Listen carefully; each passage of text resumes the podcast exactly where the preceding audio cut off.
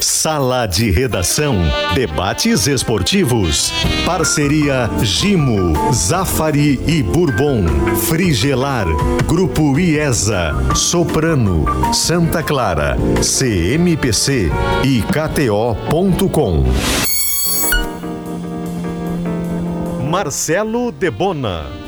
Boa tarde, uma hora cinco minutos. Está no ar o Sala de Redação. Hoje em duas frentes. A partir de agora, a Rádio Gaúcha já fala de Caxias do Sul. Porque esse é um final de semana do interior no futebol gaúcho. Amanhã, Caxias e Inter em uma semifinal do Campeonato Gaúcho. E no domingo, em Erechim, Ipiranga e Grêmio na outra semifinal. Portanto, já com parte da nossa equipe, estou aqui no estúdio, belíssimo estúdio da Gaúcha Serra com autorização, é claro, de Babiana Munhol, aqui no estúdio, na redação integrada do pioneiro o da Rádio Gaúcha. Daniel, que nos Daniel, possibilitou esse é. som de primeira, de retorno. A gente ouve e fala, o que é impressionante. Isso é muito bom, né? Dá para fazer rádio com tranquilidade, né, Maurício? Com o sala Supervisão de, de Rafael de Velho é. na porta, que não sabe se entra no estúdio ou se vai para fora. 32 graus a temperatura em Porto Alegre, 28 a temperatura aqui em Caxias do Sul. Com a pesquisa interativa, para calcário e argamassa confia na FIDA. Killing, a tinta gaúcha que entra em campo com você. Tá perguntando, já que esse é o final de semana do interior, qual time vai impor maior ou mais dificuldade para a dupla Grenal no fim de semana, não Caxias. exatamente no confronto? Caxias ou Ipiranga? Tá é, eu voto no Caxias também, Maurício. Mas para votar é lá no Twitter, arroba EsportesGZH. EsportesGZH. Vamos nessa. Ontem o Grêmio fez 3 a 0 no Ferroviário. Uma vitória sem sustos. Outra grande atuação do quinteto de meio-campo do Grêmio, Maurício. Foi 3, poderia ter sido 6, 7 a 0. Se não, se você quiser, podia ser oito. Não fosse o goleiro Douglas, que a gente só não votou de melhor em campo, porque privilegiamos votar em quem venceu.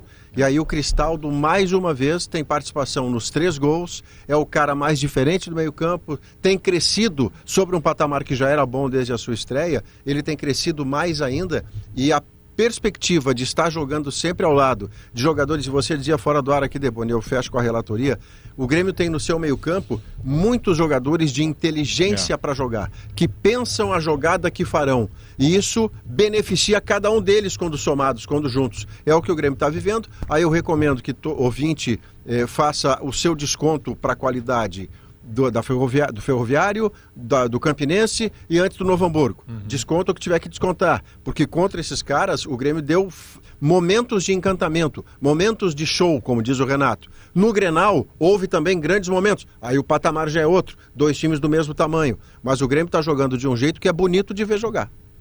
Mas é, eu esse, só discordo, é. eu, eu acho que podia ser seis ou sete, sim. É. Mas o Grêmio escapou de levar gol, hein? O Grêmio Vamos é fechar vulnera... em 7x2, 7x3, É, o Grêmio é vulnerável atrás, eu tenho escrito isso todos os dias. O Grêmio precisa se refazer do meio para trás. Ontem, duas ou três vezes, cara a cara com o Adriel. Isso não pode acontecer.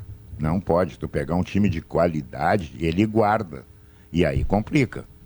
Então, o Grêmio que ontem poderia ter feito, eu botei até, foi muito baratinho, 6, 7. Eu achava que eu botei 3 a 0 no sala ontem, né?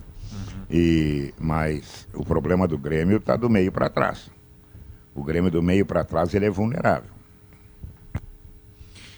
É, esses dois lances citados, bem lembrados pelo Guerrinha, no segundo tempo, eles acontecem já com o Tassiano em campo. Aliás, são daquele mesmo lado, né? São duas vezes uma bola Pulga entra cara dele. a cara com o Adriel, né? É, e tem um terceiro lance que é pelo outro lado mais pro lado do Kahneman com o Reinaldo, mas não tem o mesmo grau de, de perigo. Chamou atenção, aliás, o comportamento do Ferroviário, que se propôs a jogar, né? Se propôs a jogar, hein, Leonardo? Exato. Ele quis jogar e permitiu muito espaço a esse quinteto do meio-campo do Grêmio. Exatamente. É, veio para jogar porque, como disse o Paulinho Kobayashi, se ficar só se defendendo, aí a bola vai entrar mais cedo ou mais tarde. D dando alguma preocupação para o adversário, né, tu consegue é, também respirar, sair um pouquinho da, da defesa. Mas a, a, questão toda que o Guerra aponta, e é algo que, que a gente vem falando já há algum tempo, né, Guerra, é, é que quando tu joga com é, cinco meio-campistas que tem é, vocação ofensiva, se a gente pegar o Carbadio no, no, Nacional, ele era um híbrido de volante e meia. O PP era meia na origem, meia camisa 10 no Flamengo, na base Sim. do Flamengo. Enfim, tu tem jogadores de vocação ofensiva, tu tem dois laterais que apoiam Então o teu time está todo projetado para o ataque. E tem um mecanismo de perde pressiona, tem um mecanismo de recuperar a bola imediatamente, ele precisa ser muito apurado. E é esse o passo que o Renato precisa dar. No Grenal, que foi o grande teste até aqui, o Grêmio conseguiu sair bem, se sair bem, mas muito também pela postura do Inter, que jogou para se defender, que povoou meio campo, recheou meio campo para marcar e depois contra-atacar. O Inter não foi o time de transição rápida que costuma ser. O Grêmio ainda está carecendo do grande teste, mas é o desafio do Renato. É um time em formação. O lado é, positivo e muito positivo é que o Renato encontrou uma forma de jogar em que não se tem posição, cada um tem função. E isso é a nata do que está acontecendo no futebol moderno hoje. Tem um cara, Léo, tem um cara do meio-campo que não tem características de marcação e claramente se esforça e está sendo recompensado no esforço de, de fazer o trabalho sem a bola. O gol do Soares ontem começa num carrinho voador que o, o Cristaldo dá quando o lateral esquerdo do Ferroviário vai dar o balão para frente. O Cristaldo interpõe o corpo e a bola vai sobrar para o ataque do Grêmio fazer um contragolpe a 20, 25 metros do, do gol adversário, que é o gol do Soares. E não é a primeira vez que o Cristaldo se dá essa função. O Bitelo já é naturalmente um jogador que consegue compor, porque a origem dele também é jogar de, de segundo volante. O PP virou volante no ano passado, do, na transição do Cuiabá para cá, ele veio fazer essa função mais defensiva. Não é um homem de bote, mas tenta dar o bote. O problema é que até agora qualquer time de maior ou menor qualidade encontra em algum momento do jogo uma avenida central onde não tem ninguém, nem o Carbajo tá, nem o PP, nem ninguém. Se pega um time de mais qualidade, como disse o Guerra, isso vai acontecer a qualquer momento, o Grêmio pode sofrer é. um, uma coisa letal. Né? É que são jogadores, Maurício, de recomposição não, não lenta. Tá minha, o meu vídeo. São jogadores de recomposição lenta, né? Não são jogadores eh, agressivos na marcação. O próprio Soares não é um cara agressivo, já foi, mas ele mesmo disse: Olha, eu em 36 anos, eu não vou correr como, como eu tinha lá 22, 23. Né? O, o Cristaldo é um cara mais posicionado, embora ele tenha essa, essa aplicação. Todos são aplicados à marcação, mas são jogadores é, mais lentos. E esse é um desafio do Renato, de fazer equilíbrio né, entre essa parte ofensiva que está muito bem. O Grêmio tem superioridade numérica contra todos os adversários no meio campo, tem laterais que apoiam, mas precisa equilibrar com a parte defensiva. E talvez por isso o Renato, outra vez na coletiva, fala nas dúvidas, né? Uma delas me parece ser muito clara a primeira função do meio-campo e que ele poderá alterar dependendo do adversário. Né? No jogo mais importante, Tebona, ele colocou o Vila Sante. É. Exatamente, Potter. Ele começa o jogo com o Vila Sante. Ou seja, os Se times titulares. Do... Porto Alegre amanhã a... joga o Sante. Até o Grenal do dia 5 de março, os titulares eram aqueles lá. Eu tenho até um pouco de dúvida na cabeça do Mano Menezes. Né? Será que o Baralhas é titular do Mano, né?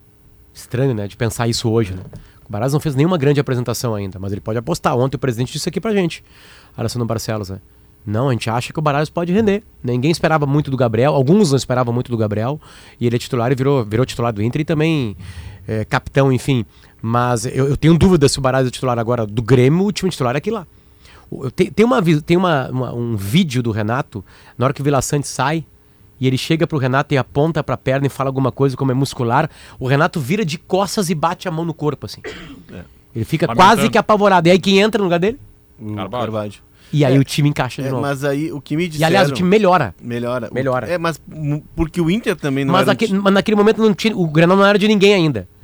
Né? O Baralhas... Aliás, o Baralhas... 15 minutos ele se machucou. É, o Baralhas e o... E o Vila Sante dividem a mesma bola. Só Isso, que quem sai é o Vila Sante. É, mas assim, o, o Vila Sante faz a falta no Baralhas, pô. Isso aí, e aí se machuca. E, e, se machuca mais que o, que o, que o Baralhas. É, é, que o melhor Grêmio não tem o Vila Sante. O melhor Grêmio contra o melhor adversário que começa a dominar tem o Carvalho. O, o que me disseram ali atrás é contra esses adversários de maior quilate, vai Vila Sante. Adversários em que o Grêmio pode ser mais propositivo, vai ocupar o campo de ataque, que daqui a pouco o adversário vem mais para se defender, aí é Carvalho. É. Vai ser conforme o adversário. Ele tem as duas alternativas. E aí Ontem no segundo Renato, tempo, Léo, o bom e velho Thiago mas, Mas funcionaria o, o Grenal funcionaria do mesmo jeito com o Vila Sante, não o Carvalho? O Grêmio começaria a dominar aquela partida naturalmente, mesmo com o Vila Sante? Acredito que sim. Porque é uma coisa meio estranha, porque será que o Grêmio não. Ah, tá, claro. Tá, depende do adversário a sempre, né? Do Inter, o, Inter o Inter botou um jogador a mais na cabeça de área para rechear o meio-campo. O Inter trocou um jogador de transição, que é o Maurício, teoricamente por um de posicionamento, que é o, o, o Baralhas, um cara para marcar. No fim, o Inter nem ficou mais marcador É, é- e perdeu a capacidade de transição. Não, é que Léo, de eu, eu, eu, eu- faço a pergunta porque o Grêmio melhora imediatamente com a entrada do Carvalho. Ele pega o jogo pra ele Porque ele imediatamente. tinha ma- porque ele- a bola era dele. E aí tu tem um jogador que trabalha melhor a bola. Não, é- a, a pergunta é por que, que o time titular não pode ser com o Carbajo já? É, é que são dois. É que a marca. É isso que a gente estava debatendo, que o Guerra é, observou bem do jogo do Ferroviário. E aconteceu, o Aimoré. Aconteceu, vários jogos aconteceram, mesmo adversários mais é, fracos, até o próprio Novo Hamburgo atacou o Grêmio no segundo tempo. Sobre o jogo de ontem, a gente tem feito inúmeros elogios aos cinco meio-campistas, tá? Ao Soares também, nem se fala. Mas eu acho que, não sei se vocês vêm junto nessa, é preciso fazer justiça a um jogador que teve a sua contratação muito questionada e ontem foi muito bem outra vez. O Reinaldo. Reinaldo, lateral Reinaldo, esquerdo. lateral esquerdo, tem, Jogou bem. tem dado boa resposta, e não só de ontem, Maurício, porque é, em que pese a fragilidade Ontem foi do o melhor jogo dele, mas ele já vinha pouco, né? evoluindo, Mas é. ele tem uma evolução importante. O- né? Ontem o Renato pós-jogo, ele, ele já tinha reconhecido duas dúvidas ao microfone, na interpre- como ele não disse quais são, a gente sai a interpretar. Sim. Uma me parece ser claramente a lateral direita, a outra a primeira volância. Mas ontem ele falou numa terceira dúvida que eu acredito ser a menor das dúvidas dele. E Lateral? atribuir, não, atribuir é a a Vina ou Ferreira. Por quê? Porque o Ferreira entra contra o Campinense e faz gol. Entra contra o Ferroviário e faz gol. Era o camisa 10 do Grêmio antes do Soares com protagonismo e por isso ganha a camisa 10. Então o Ferreira era um titular com quem o Renato contava bastante. Só que entra o Vina e muda para muito melhor o desempenho do Grêmio, que até então só ganhava sem ter a mesma performance e passou a ter resultado e performance perto um do outro. Então essa dúvida que ele pareceu abrir ontem, ele falou na terceira dúvida, eu não creio que nos jogos que vem agora, no fim de semana, e mesmo nos eventuais grenais decisivos de campeonato, que ele tire o Vina para começar com o Ferreira. Ah, não porque acredito. isso muda o desenho que acertou o time do Grêmio. Mas é, é, é legítima a dúvida, porque o Ferreira era titular dele, é atacante, entra e faz gol. Você fica pensando, meu Deus, o que, é que eu vou fazer? Mas aí é Faz uma sentido. mudança significativa, Maurício, na No forma de jogar, time, no né? desenho Claro. e, no, e também conceitual, porque com o Vina, Bitelo e, e, e Cristaldo, e mais o Carvalho de PP chegando, tu tem um time mais eh, funcional. Os jogadores trocam de posição a todo tempo, então cada um cumpre uma função. Ah, tô na esquerda, essa função é minha. O, daqui a pouco o Bitelo tá na do Vina, o Vina tá na do Cristaldo. Né, é aquele samba organizado maravilhoso. É, porém, quando tu coloca o Ferreira, obrigatoriamente tu tem um, um time posicional. E aí fica mais definido. O Ferreira fica na esquerda, embora venha um pouquinho para dentro pro Reinaldo passar. Lá na direita vai ter que ter alguém para ocupar. Tu não tem tanto a troca de posições. Então tu muda também o conceito do time. E mais, o, o setor atual com cinco homens é, é como se tivesse uma legenda no, no meio-campo do Grêmio. O jogo é meu. A bola vai ficar comigo, eu vou trocar passe e vou avançar sobre o seu campo até fazer a situação de gol. Quando você tem um meio-campista a mais para ter um atacante de velocidade como o Ferreira, o Ferreira não faz parte dessa troca macia de passe. O Ferreira é o cara para ser acionado, ou com a bola no pé, em velocidade para fazer diagonal e bater no gol, ou para receber a bola adiante do próprio corpo e ganhar na velocidade do seu marcador. De um jeito ou de outro, você mudou o jeito do Grêmio jogar. E o melhor jeito de o Grêmio jogar é esse que a gente está vendo. Então, no momento, o Ferreira não é titular. Guerrinha, votou na interativa já lá quem é que vai impor maior dificuldade para a dupla Grenal no final de semana, hein, Guerra? Eu acho que são dois jogos bem cabeludos, cara. Bem cabeludos. O, o Ipiranga e o, e o Caxias sabem que a chance deles é no final de semana. Não podem deixar para decidir no Beira Rio, mesmo que não estejam proibidos de causarem uma surpresa, coisa que tem acontecido constantemente hoje no futebol brasileiro. né? Mas eu acho que os dois jogos são muito complicados.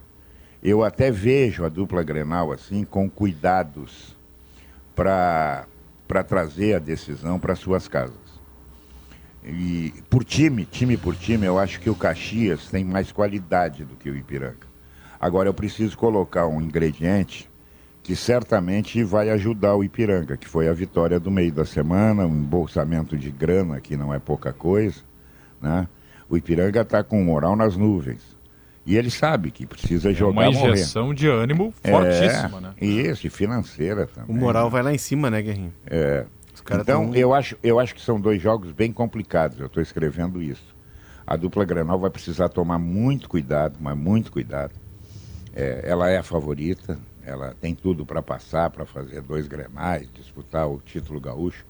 Mas serão dois jogos que vão exigir muito, tanto do Grêmio como do Inter. O Ipiranga tem muito claro, né, Léo, essa, essa pretensão de seguir um modelo parecido com o que a Chapecoense em outros momentos viveu, né, de reconhecimento, de notoriedade nacional, né? Exatamente. Aliás, Chapecó está ali pertinho de Erechim para seguir como exemplo, né? Exatamente. É, Isso é e, e vai conseguir fazer um time muito forte para quem sabe no ano que vem, no ano do centenário, tá na Série B do Brasileiro. Exato, isso é admitido internamente, inclusive. Isso. Já conversei com o presidente Adilson ano passado, na época da final. Com o da... Farney, você conversou também. Farnês, eu não conversei nos últimos dois dias. O Farney não me atende mais. Dois dias já sem falar. Dois dias sem falar E com o não Farney. é Farney, é Farney, hein? É, é- Farney Coelho. É, aí agora os caras no sala disseram que eu falo com ele todo dia, agora não me atende mais. Não, tô brincando. Mas não falei mesmo. Mas não, ano passado a gente- eu entrevistei o presidente Adilson antes do jogo da final. E é a ideia era de cons- construir uma coluna assim, é, que representava não só pra, para o Ipiranga Clube, a gente sabe, mas para Erechim e região. E aí que ele mencionou a questão toda do aeroporto e tal, que eles acreditam que tendo um time na Série B, o aeroporto de Erechim vai ser ampliado, porque vai ter delegação toda semana ali. A cidade vai ter um ganho, tem um parque industrial muito forte em Erechim, que, que carece desse escoamento. Né? A questão hoteleira também vai vai estar mais movimentada. Eles acham que a região inteira vai ganhar. Mas o Ipiranga tem uh, uh, algo que tu menciona, Debona, que é admitido lá dentro, que é usar o exemplo da Chapecoense. A Chapecoense até 2000 e ela sobe para a Série B em 2012, né? A Chapecoense era um time que era conhecido por nós aqui porque é uma região de gaúchos. Sim. A Chape não era conhecida no Brasil. E, Chape, e Chapecó é um polo econômico da, da- importantíssimo de Santa Catarina que está deslocado do eixo. E o que, que fizeram os empresários locais? Isso é um projeto do empresariado local. Pegaram pes- pessoas da, da, da, da comunidade empresarial, assumiram a Chape, que estava na segunda divisão catarinense, subiram a Chape, reorganizaram e fizeram a Chapecó e seus negócios entrarem no mapa. Hoje Chapecó é uma cidade conhecida no Brasil inteiro. Então é esse exemplo, e é, e é uma cópia, eles admitem isso, eles trocam muita ideia ali com o pessoal de Chapecó, que o Ipiranga tem de fazer do futebol um cartão de apresentação para a cidade. E aí, parabéns às pessoas de Erechim. Porque nenhum marketing para uma cidade que é pujante, que tem um polo industrial, é mais barato e tem maior visibilidade futebol. do que o futebol. Deixa eu fazer a justificativa do voto aqui, que eu, no meio da pergunta eu já suspirei meu voto na, na interativa aqui em É relação a. Caxias. e- É maravilhosa, maravilhosa, porque os dois jogos são interessantes, há uma diferença técnica evidente e óbvia do investimento de Inter e Grêmio de um lado, comparados a Caxias e Ipiranga do outro, mas eu digo que o Caxias, na minha projeção, o Caxias é mais difícil para o Inter do que o Ipiranga para o Grêmio, porque a distância técnica do Grêmio para o Ipiranga é maior do que a distância técnica do Inter para o Caxias. Porque o Caxias, no gauchão, houve momentos em que eu vi o Caxias jogar o melhor futebol do interior. Coisa que o Ipiranga fez ano passado, neste ano não. É. Como o Inter está, che- chegou a estar Oscilando, nove né? pontos atrás do Grêmio, terminou a fase eh, em, em sete pontos atrás do Grêmio, a distância do Grêmio para o Internacional também é grande. Então, se o Ipiranga está pegando o Grêmio, que terminou a fase sete pontos à frente do Inter, ganhando o Grenal e jogando melhor futebol, e o Caxias no Beira-Rio empatou com o Internacional, e do Grêmio só perde no fator Soares quando jogava melhor, eu estou falando deste campeonato gaúcho, eu preciso votar no Caxias, que é um adversário mais apto a fazer o que a gente brinca, o crime, porque a diferença de investimento é um oceano, né, Marcelo? Então, é crime Caxias ou Ipiranga tirar Grêmio ou Internacional, pois quem tem mais aptidão me parece ser o Caxias. É, mas é, é crime, só que a gente está vendo que os clubes médios. Uma onda de crimes, né? É, em série. Ontem, o, ontem em foi o série. ABC, que é uma camisa pesada. O ABC é um clube muito tradicional do Nordeste, que está num processo de retomada. Tirou o Vasco, né? Então, o, o Ipiranga tirou o, o Bragantino. E o Ipiranga tem um outro ponto que a gente viu na quarta-feira. Claro que tem, agora tem todo um debate em cima do valor do ingresso, que está muito alto, né? Está muito alto e consulados do Grêmio ali da região já estão cancelando excursões porque vai ficar muito pesado para custear toda a viagem. Tem a questão do ingresso no domingo, mas na quarta-feira o Ipiranga deu uma demonstração de que a comunidade está abraçando a ideia do clube. Tinha 8 mil pessoas no estádio quarta-feira contra o Bragantino. Aliás, os ingressos é, de 700 milhões de reais, todos foram vendidos. Vai pegar o Grêmio, que a gente estava falando ontem aqui, do preço dos ingressos Não, altos. vender vai. Só que vai vender para um público que não é o público que vai quarta e domingo. É um público mais seletivo, enfim. Não, é, é, uma, é uma estratégia e a gente sabe que os clubes precisam faturar nesse momento, mas aquele torcedor que está lá te acompanhando em todos os momentos, ele precisa ser brindado. Não à toa os clubes grandes e Grêmio Inter são exemplos, tem áreas populares, pegando um modelo que é o modelo alemão, que tem arenas da Copa, que tem estádios modernos, mas cada estádio da Alemanha tem um setor popular. É, e pegando o nosso modelo, né? Exato. A gente, a gente nasceu com. Maracanã foi de 50, tinha geral. O Beira Rio tinha Coreia. O Mineirão tinha. O Olímpico tinha geral. geral, tinha, acho, era uma né? geral, ficava Também uma pé. espécie, não sei como é que É. era o nome no Mineirão, enfim, né? Que eu achei um erro, aliás, né? Na Argentina lá eles não dão muita bola pra isso. Eu quero ver agora com a Copa do Mundo. Mas na Argentina, o River Plate, eu estava lendo sobre isso, Debona, rapidinho, antes de te passar a palavra. Ah, o River Plate está sendo elogiado porque o River Plate conseguiu encontrar um meio termo entre ter um estádio revitalizado, modernizado, mas sem esquecer da origem do futebol argentino, que é popular. Mas aí que tá, é o que eu quero ver na Copa do Mundo. Né? Tudo leva a crer que a Copa vai fazer a, a homenagem que tem que ser feita no Uruguai. E aí a candidatura é de quatro países em volta, mais três Eu países junto com o Uruguai. por isso. Mas, ô, eu que- por exemplo, assim, ó, a- o último anel, aquele anel que aproximou o campo da, da arquibancada no Monumental de Nunes, as pessoas. É tipo a antiga Coreia do Inter, bem maior. Mas segue popular, tem um lado que... o Não, lado- beleza, mas eu quero ver na Copa do Mundo se a Ah, não, FIFA mas- vai vender aquele espaço ali. Porque aquele espaço não aceita banco, porque a pessoa vai ficar sentada cavalada uma na outra, porque ele tem É, cerca não, de são 15 degraus centímetros, né? pequenos. Degraus, assim, né? E eu quero ver se a FIFA vai fazer ali jogo. A, a- a- Panamá e ontem, que bateu um recorde de procura, né? De estar, mais de um milhão de pessoas na fila na internet para comprar o jogo do, da, da homenagem Argentina em Panamá, né? Homenagem, eu digo, da, da torcida ao, ao tricampeonato, enfim. É, esse vai estar lotado. Esse vai ter gente em pé. Mas quando a FIFA Não, chegar lá para a Copa do Mundo, FIFA eles vão não ter que permite. fechar. A FIFA não permite. Tanto é que o Beira Rio da Copa do Mundo tinha cadeiras ali onde o, é o setor da, da popular. né? Se for o. Agora a gente vai ter a Copa retiradas do depois, Mundo. A Porto Alegre está se candidatando, se o, Bra- o Brasil sendo candidato à sede da Copa do Mundo de 2027 feminina, Porto Alegre já disse que quer receber jogos. Então a gente tem dois estádios de padrão FIFA. Se for na arena, tem que colocar a cadeira ali atrás. A FIFA tem essa exigência, mas terminada a competição, tira as cadeiras de volta ao que era antes. Às Faz o duas espaço da imprensa ali tarde, atrás. Às As duas da tarde nós teremos a entrevista coletiva do Lucas Leiva, é, direção do Grêmio também estará presente, e os médicos Márcio Dornelles e Paulo Rabaldo. Duas horas vamos ter esse acompanhamento. Mas, Potter, quais são teus medos para o jogo de amanhã aqui no Estádio Centenário em Caxias, hein, Potter? Com todo respeito ao Caxias, meu primeiro medo é o Inter, ele mesmo, né? O Inter tá jogando menos futebol do que acabou a temporada passada. Os mesmos jogadores estão por aí. Ah, eu, eu digo que acabou mesmo, né? O Gabriel se machuca na, na temporada e aí o Inter acha um outro time com o Maurício Dione, enfim. É, O meu principal medo é o Inter. Ontem a gente perguntou aqui pro presidente, o presidente, né, obviamente, tergiversou no ar aqui pra gente, né, dizendo que não, é um trabalho que está acontecendo, essa avaliação sempre é, é muito grande, enfim, é, todos os dias, né, mas o Inter tá jogando menos, tá jogando bem menos, então eu, eu- eu quero saber quando... Tá, Inter e esportivo, Potter, né, é, pintou alguma coisa pós-Grenal, precisava de uma resposta, primeiro jogo do Luiz Adriano como titular, Uh, mas amanhã a gente vai conhecer qual é o novo time titular do Mano Menezes, essa é primeira informação do jogo. E o meu medo é o Inter, ele reencontrar o futebol, porque aparentemente não começaram a jogar ainda. Sem vontade. Estavam sem vontade. O que, que aconteceu? Né? Então acho que o principal medo é esse. O segundo é o Caxias, que é um time organizado. Enfim, acho que esse é o ano que o Caxias sobe para a Série B. C. C, C, C. desculpa, né? É, então, o Ipiranga que tem que subir. é, então acho que. Mas o meu principal medo é o Inter mesmo. Sabe quantas, sabe quantas derrotas tem? Boa tarde para todo mundo. Sabe quantas derrotas tem o, o Caxias nesse Campeonato Gaúcho? Uma. Do Grêmio? com o Inter.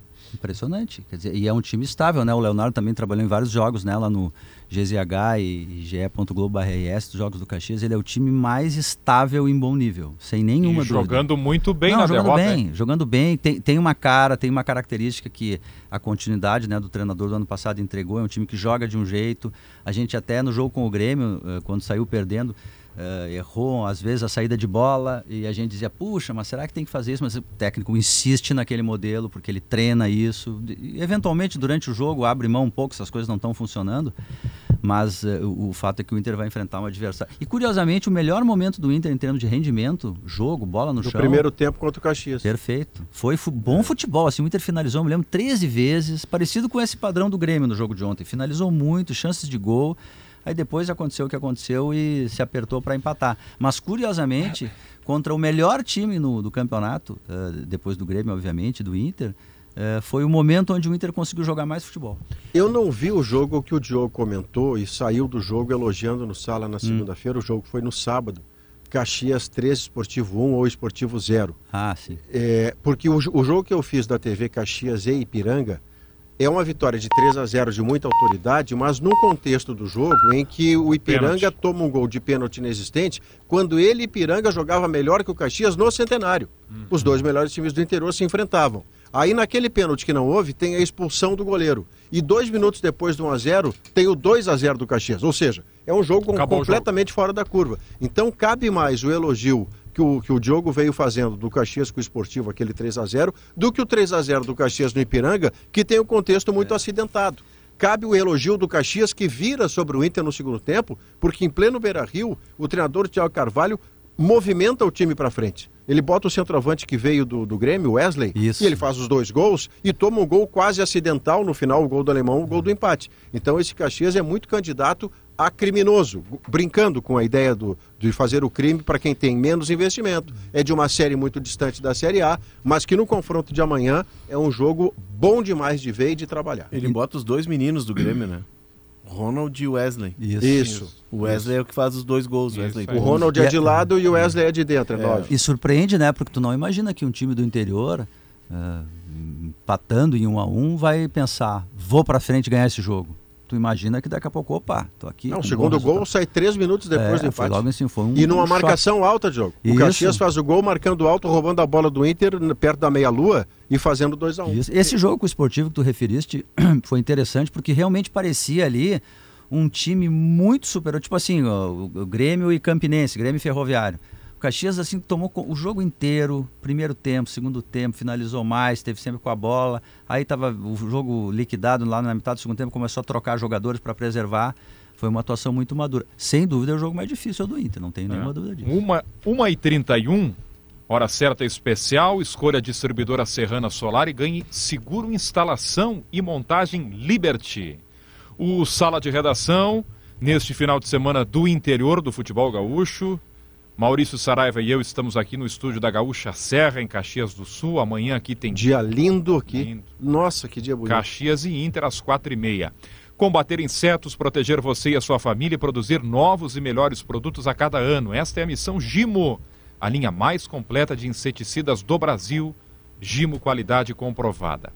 Verão é para se divertir, passe no Zafari antes de partir. Verão é para relaxar, passe no Zafari para aproveitar. E lá na Frigelar tem tudo, né? Lá você encontra toda a linha de ar-condicionado, comercial, residencial, eletros, além de tudo que você precisa em peças de refrigeração. Acesse agora o site frigelar.com.br. E nossa equipe partirá também para Erechim, porque grandes coberturas estão programadas né, para este final de semana na RBS para as semifinais do Campeonato Gaúcho. Reabasteçam os estoques na Casa do Mel e ali em Soledade. A turma tá indo com fome. Soledade é o, o chapão? É. Casa do Mel é um espetáculo. O pessoal, tá, o pessoal está com fome. Eu peço sempre lá um Eu- eu omelete tô com num- queijo e É, presunto. eu tô no controle alimentar, tô tentando me, me então vai no segurar. omelete. Mas é, exatamente. Amanhã vai escapar, Não, né? se tu tá no controle alimentar, não vai então. Não, eu vou ter Não que- viaja. Vou na fruta, mas a, a turma ali. Então Ah, pega reforcem pesado, os né? estoques ou É. corram para as montanhas. A minha preocupação sempre é o vinho, porque o, o- o- a última vez que eu me encontrei para tomar vinho com o Debona, eu tive, tive problemas. Não estava acostumado a tomar tanto vinho assim. E o, o Debona foi com um amigo dele, né? Grande amigo dele. Era um melhor que o outro. O Potter. Primo Era- dele. Primo, Um abraço pro Fábio Centenário. Grande, Fábio, isso. Era um vinho da África do Sul, outro vinho era chileno, não sei o quê. E aí tu não vai recusando só quando lembro eu olhei. eu lembro bem dos Jesus teus amado. olhinhos, né? É. Tá. Aquela Forte essa frase, hein, fantástica. cara? Dá um É, contexto aí, Chama o pelo amor de comercial, Deus. comercial. Comercial. comercial. Curso técnico em celulose e papel, mais que uma turma, 25 novos futuros. Conheça os aprovados em CMPC Brasil, cmpcbrasil.com.br. Tô contigo, Eduardo Polidori, intervalo aqui no Sala e já voltamos.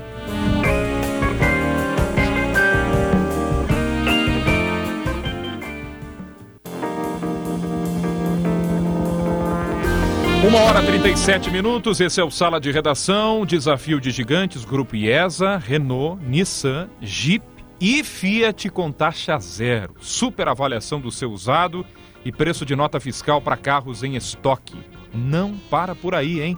São mais de 800 carros à pronta entrega, seminovos com condições especiais.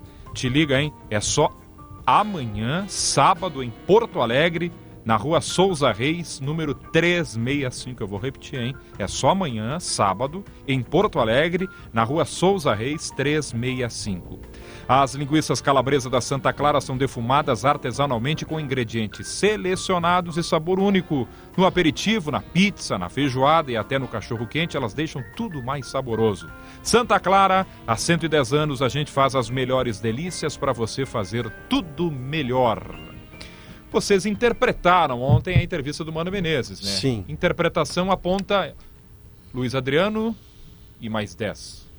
Ou nem tanto, Maurício? Luiz Adriano mais 10 pareceu e pareceu também, embora ele confesse, e aí o Potter, o, Eu o até Léo ouvi o Potter também. escalando hoje, mais cedo, os titulares em qualquer esquema do Inter, é isso? Pedro né? Henrique mais, mais Luiz Adriano, mas é que ele diz, né, Potter, em É, dado mas momento aí- lá na coletiva, ele fala assim, é, às vezes a dúvida da imprensa é a dúvida do treinador. Eu achei sincero isso. Pareceu que ele ainda fala ontem algo ele sobre lógica, nem tudo tem uma lógica, uma, uma frase mais ou menos É, assim. sobre que- ser coerente. Coerente, É, só para pegar o coerente. contexto, o Bruno Flores estava contando ontem, lembra, ah, Maurício? O Sim. Bruno Flores está fazendo o boletim dele, dando a escalação. Aí quando ele chega lá na parte final do ataque, o Mano aparece ali e fica de brincadeira, né? Na frente ouvindo. dele rindo. E aí o Bruno Flores manda muito bem, né? Ele diz assim, ah, e daí para frente é duas vagas para três, Wanderson, PH e Luiz Adriano. E aí ele olha pro Mano e o Mano sorri, tipo assim, pô, mandou bem demais, né? E na entrevista coletiva ele diz, olha, às vezes a dúvida de vocês é a minha também. Duvido que ele tenha dúvida, Debona. Hum. Quem é que joga? Wanderson? Ele sempre teve essa dúvida. Eu acho que ele nunca teve essa dúvida. Eu acho que sempre foi o Wanderson. Não, Mas aí- eu acho que aí vai não, jogar não, o Pedro Henrique. Para pegar esse gancho é ótimo. Wanderson? Sempre foi o Wanderson, mas desta vez deve ser o Pedro Henrique. É, e no mundo tem- ideal é- dele será o Wanderson, é mas o mundo ideal dele no momento é o Pedro Henrique, goleador É do que Gauchão, tem, né, Potter? tem uma insanidade Goleador assim, né? centroavante, né? Isso. Não não, não, atacante, né? Tem, por, considerar por atacante. isso que eu acho que, que o, o Mano tá dormindo todos os dias pensando, cara, vou ter que achar um 4-3-3. Vou ter que achar. Mas é que o Maurício ontem. Ele, o Maurício Não, a gente tá bem discutindo isso aí ontem, há, há é. muito tempo, né? Sim. Nesse Ah, não. momento é A- a- complicado a- dele até encaixar agora- um 4-3-3. Não, porque não tem treino. É, não tem Não tempo. tem como treinar, blá blá O blá. Mário, o Mário sim. Fernandes eu não sei como tá, ele entende que se tiver um ponto Não, será tá fora. Pra amanhã, por exemplo, tá Imagina, fora. tem que ter um lateral mais zagueiro. Então eu enfim. acho que ele resolveria assim, porque eh, tá, não tem nenhuma comparação. Aliás, nunca tem comparação quando a gente com- compara a Europa ou times do passado, né?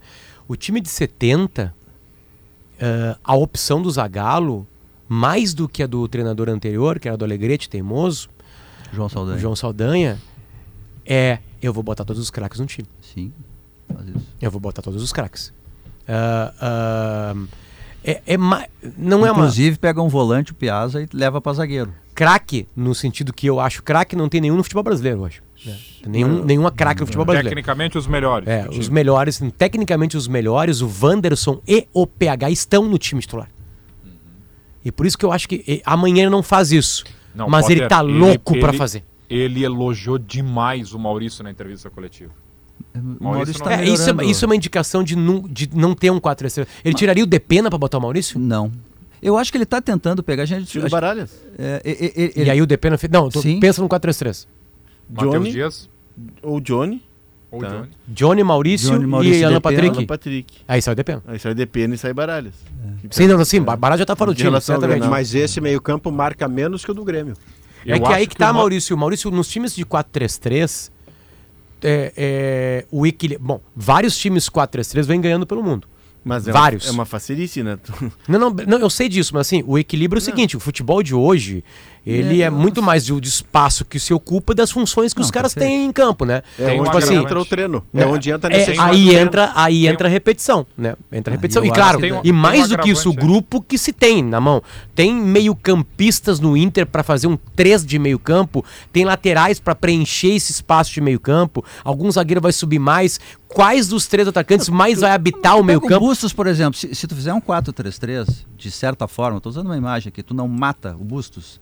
Porque, o, o- na verdade, o Inter, se tu for pensar o Inter na fase ofensiva, ele é um 4-3-3, o Bustos é um ponteiro direito. Mas eu se tenho a tu tiver um cara de... ocupando espaço do lado direito, Pedro Henrique, Wanderson e o Luiz Adriano. Bom, aí o Bustos vai ser um Eu Não, mas tenho a aí- aí é que Não sabe explora a é que qualidade tá gra- dele Na melhor. gravidade, tá? O Mano deve ter torcido demais pro Mário Fernandes ter bom rendimento no Mas é- Inter. é. E ele não teve. Mas não Até é. agora Ele jogou Debona, bem Mas não é, Debona, Leopoldo. Mas mesmo o Mário Fernandes, tu não consegue, porque o Potter observa bem. Tu precisa ter meio, eh, laterais que virem meio campistas na fase ofensiva. A gente estava falando ontem, ontem eh, na quarta-feira, sobre o, o City que jogou ah, agora ah, pela Liga, jogou contra o Crystal Palace. Sem o, o lateral direito Walker, ele botou o Stones, que é um zagueiro. E o Stones na fase defensiva, quando o time está defendendo linha de quatro, ele é lateral direito. E quando o time está atacando, ele é um volante que joga com o Rodri ali. E ele até saindo para jogar, o Rodri chega mais, é verdade. A menos que ele Ah. adapte o Bustos para fazer É, isso, mas né, o- Léo? aí Porque o teria que ter Bustos- treino, ele não tem essa. Não, e outra, o René não perfeito. tem a característica Tudo de ser vai um, parar um no treino. construtor É. também. No tempo para Agora, treinar. o- falando em treino, Maurício, informação do círculo, né, Maurício? Ah, Perto, Ah, do perto. aí- aí Ah, informação. é, aí per- é perto do círculo, ali você vê perto esse carteiraço é pra É. gente não interromper. É, então assim, ó, informação. é, PH e Luiz Adriano treinaram a maior parte do tempo, mas o Mano também ensaiou uma formação com os três. No- isso no treino Wanderson, fechado. PH e Luiz Adriano. Sim, no treino fechado. É. No Mas, treino assim, aberto de ontem, lembra? O, o Bruno disse que teve dois exercícios e, nos, e num dos exercícios da, de fase ofensiva, o Pedro Henrique estava sempre com o Luiz Adriano. Sempre é Pedro boa Henrique, Luiz notícia? Adriano e Wanderson e Alemão. A, a boa notícia do que traz o Léo é que em qualquer das formações, e eu, para não, pra não ficar confusão, quando o Potter sugere o 4-3-3 ou que o Mano quer o 4-3-3, eu gosto muito dele. E o- Eu acredito que o Inter poderia jogar com ele se bem treinado. Claro. Mas a boa notícia é, não. em qualquer das informações do Círculo do Poder que traz o Léo, o Pedro Henrique está no É, time. e aqui, ó, Isso é respeitar o momento do jogador. O círculo complementa aqui, tá?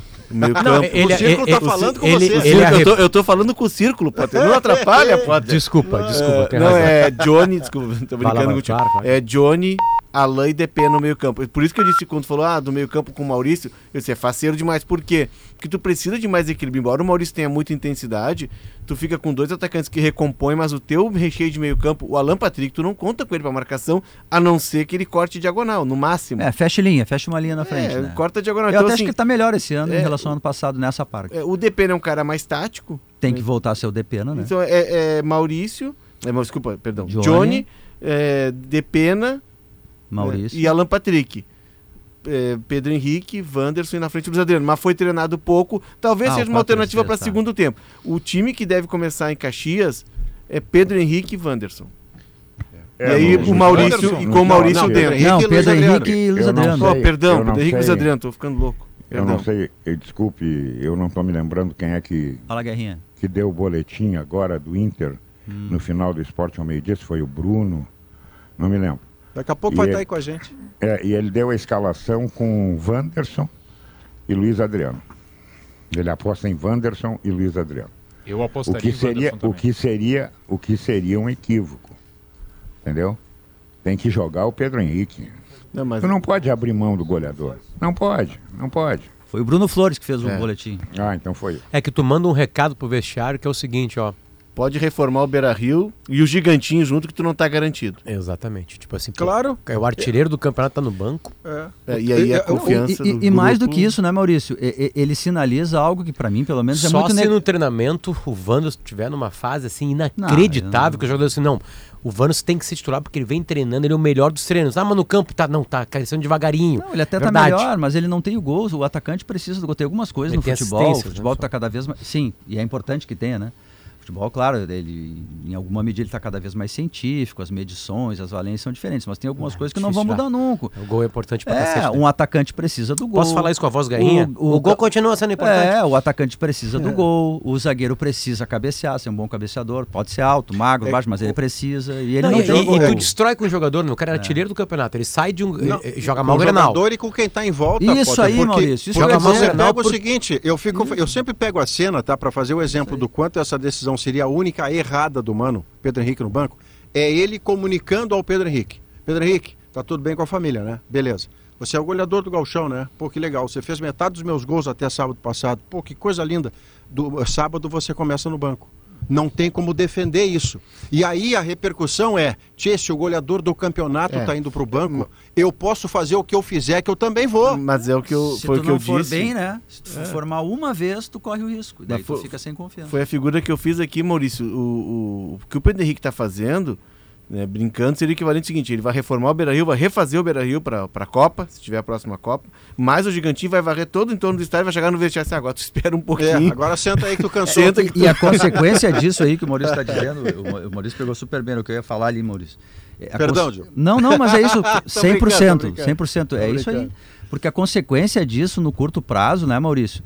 Assim, se, se o jogador vai mal um, dois jogos e sai do time, aí ele pensa, opa, eu não posso ir mal. A, a, a chance a, de, de, de perder a confiança e não arriscar o passe e fazer só o que é confortável é, e daqui a pouco ser mais conservador numa decisão de campo é muito grande. E aí tu vai somando decisões conservadoras, tu acaba tendo um time É, conservador. assim, o cara contra- perde a o- confiança para tentar. Contra o tentar. esportivo, o Vanos fez uma boa partida, mas o Grenal, Grenal o também. Vanos foi 6, nota 6, cara. É.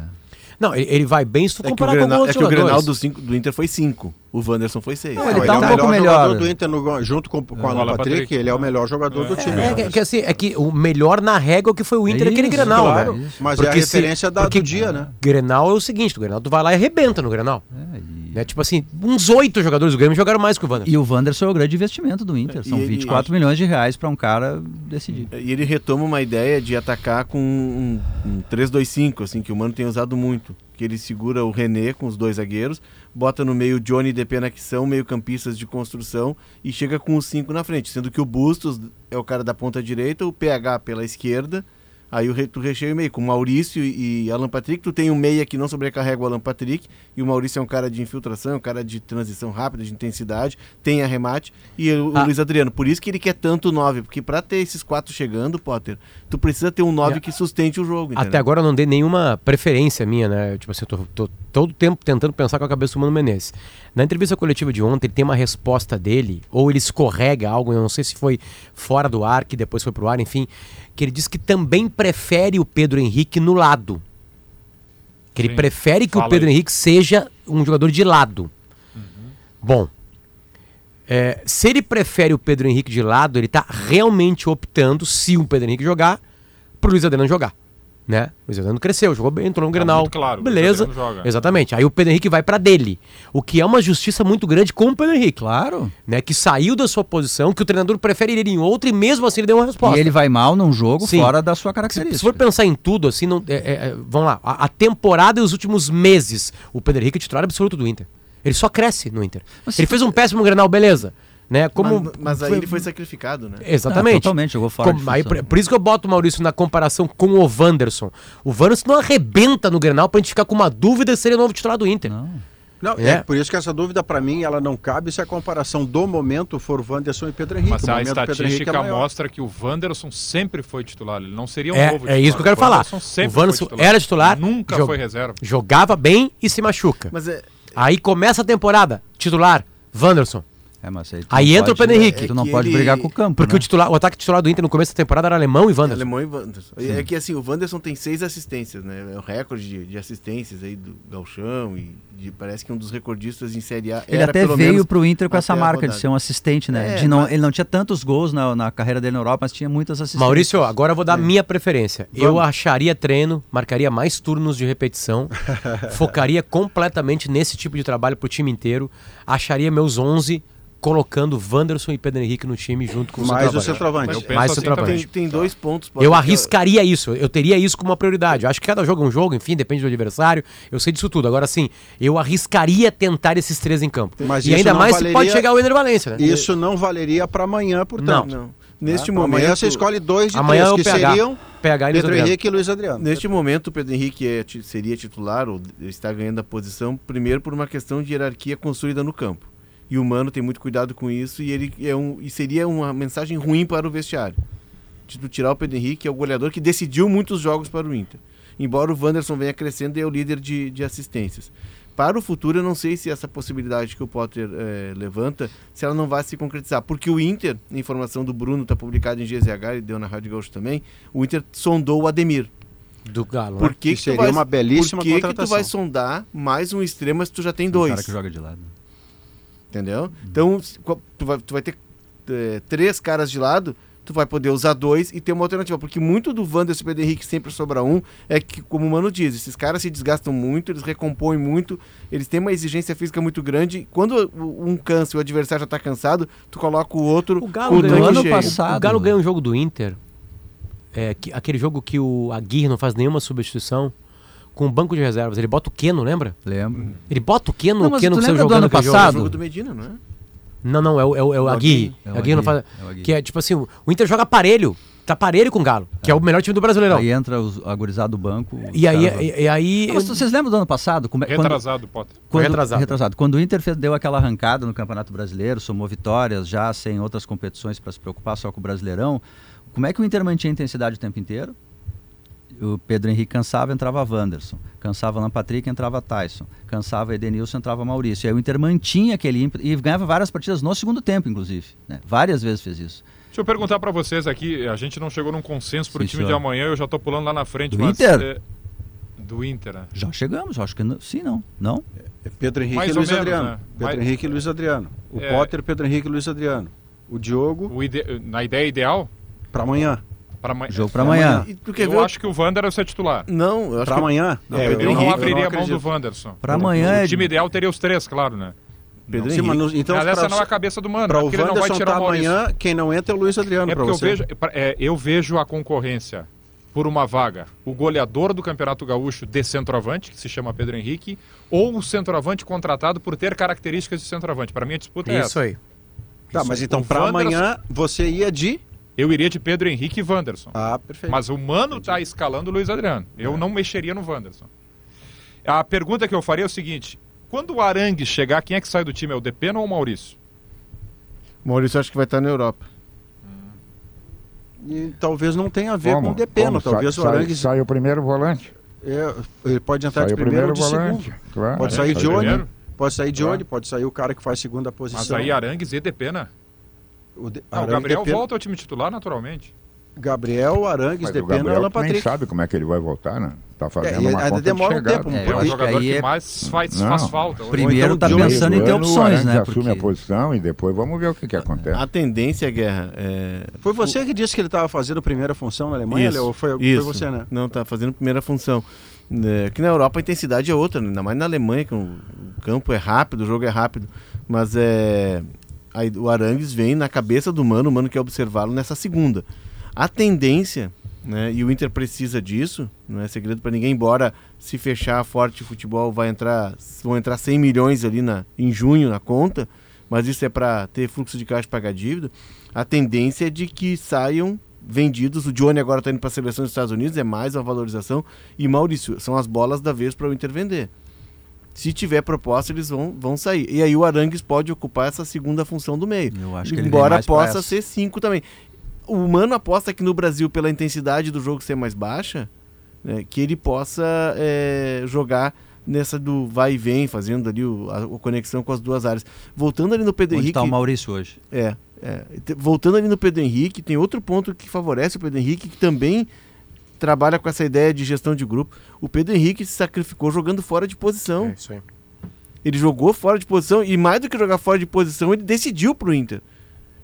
Por justiça, eu acho que o Mano é, cometeria um erro perante o grupo.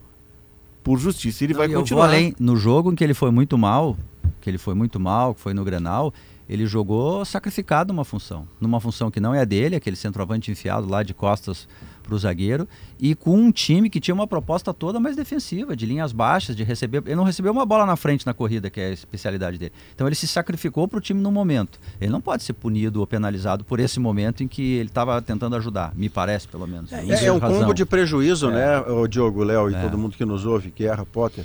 É, é um combo de prejuízo que é o seguinte: o cara se dispõe a sair do seu lugar, onde ele vinha bem, para ser 9. Aí ele de 9 adaptado é o goleador do campeonato. Isso. Mas não é o goleador do campeonato fazendo o terceiro e o quarto da goleada de 5 a Não, 0. decidindo É começando o- a, a vitória ou sendo o autor do gol da vitória. Então você está fora do seu lugar, se adaptou ao novo lugar, virou efetivo porque virou o goleador do campeonato. Não há como você defender como ideia de jogo e para o grupo de jogadores que este jogador, com esse tipo de desprendimento e de resultado final, sente no banco. Não, não dá, você, você tira a base de tudo que um jogador de futebol concebe, que é mérito, eu trabalho pelo mérito para estar em campo. Pô, alguém que tem mérito para estar em campo chama Pedro Henrique. 1h57. Quer colocar uma pitada a mais de emoção no jogo que vem por aí? Então te registra na KTO.com e te diverte. Com as soluções para acesso e segurança da Soprano, sua casa fica tão protegida quanto uma zaga bem fechada. O, a temperatura 32 graus em Porto Alegre, aqui em Caxias 28. Cicobi, somos feitos de valores.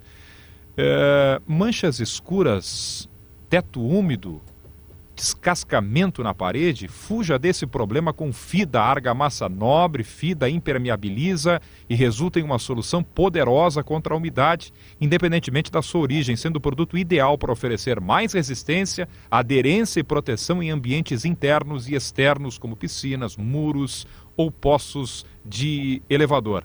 A argamassa nobre FIDA é leve, resistente à ação de sais e garante a capacidade aderente de reboco. O produto completo para sua obra. Para ter a garantia de ação contínua contra a umidade na sua construção, argamassa nobre FIDA. Saiba mais através do arroba FIDA Oficial. Quero lembrar mais uma vez que nós estamos com parte da nossa equipe aqui direto de Caxias do Sul e que daqui a pouquinho, já com o acompanhamento do Rodrigo Oliveira, nós teremos a entrevista coletiva do jogador Lucas Leiva, do Grêmio, acompanhado da direção do Grêmio e também dos médicos. É do para começar às duas da tarde, não é isso? É às duas, né? É, para começar as duas. A gente vai para notícia na hora certa, volta e já vai direto lá com o Rodrigo Oliveira. 1 e 59 hora certa especial, escolha a distribuidora Serrana Solar e ganhe seguro instalação e montagem Liberty. Já voltamos.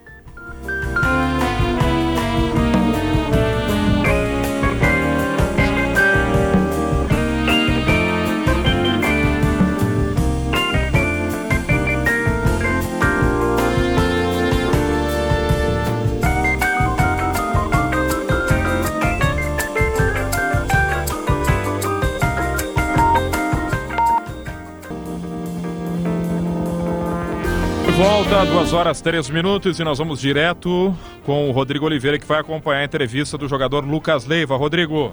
Começando agora a coletiva, Renato Portaluppi, Lucas Leiva e dirigentes presentes, fala o médico do Grêmio, Dr. Márcio Dornelles, sobre a situação médica de Lucas Leiva. Uma avaliação bem criteriosa, que é a avaliação de pré-participação, que é feita com todos os atletas quando são contratados no clube. E essa avaliação ela inclui também exames cardiológicos, que são exames de rotina, nos quais os exames do atleta foram todos normais, certo? É, no final do ano, no, em dezembro, nos reapresentamos para a pré-temporada, no dia 8 de, de dezembro, e novamente realizamos todos os exames de rotina de pré-temporada que é feito com os atletas. Muitas vezes esses atletas que fazem exames em um curto espaço de tempo, geralmente levam em torno de 8 meses a 12 meses para refazer, mas nós temos como critério do clube, em pré-temporada, realizar a avaliação muito criteriosa de pré-avaliação com todos. Para nossa surpresa, na realização desses exames, eh, o atleta Lucas Leiva, em questão, apresentou uma alteração cardiológica. Prontamente, nos reunimos, o departamento médico, e solicitamos avaliações de nossos especialistas cardiologistas que nos dão esse suporte da área de cardiologia, que aqui, como o Paulo bem falou, quero fazer em nosso nome, nome do clube também, do departamento, um agradecimento muito especial ao Ricardo Stein e ao Dr. Leandro Zimmermann, que prontamente nos atenderam, nos deram todo o suporte, tanto para o departamento como para o Lucas, e seguem nos dando esse suporte e acompanhando nosso atleta também. Então, um agradecimento muito especial a ele, em nome do departamento e do clube, certo? É, quando foi avaliado por esses dois profissionais, foi solicitado é, exames minuciosos, vários exames, seguimos uma rotina de exames, de, con- de consultas, é, para buscar realmente entender o que estava acontecendo com o nosso atleta. E aí, nós deparamos que o atleta apresentava né, uma fibrose, certo? Uma fibrose cicatricial no miocárdio, muito provável de uma miocardite. Miocardite é, é uma, uma inflamação do músculo do miocárdio do coração, e com isso, sendo essa fibrose bem importante, nos exames que realizamos junto com, com todos esses especialistas, sugerimos que o atleta é, fosse afastado de suas atividades de alto rendimento por um período de três meses e seguisse uma, um acompanhamento medicamentoso e também de destreino, ou seja, de não fazer nenhuma atividade de alta intensidade. Durante esses três meses, o Lucas foi acompanhado, tanto pelo departamento médico do clube, como também por esses especialistas.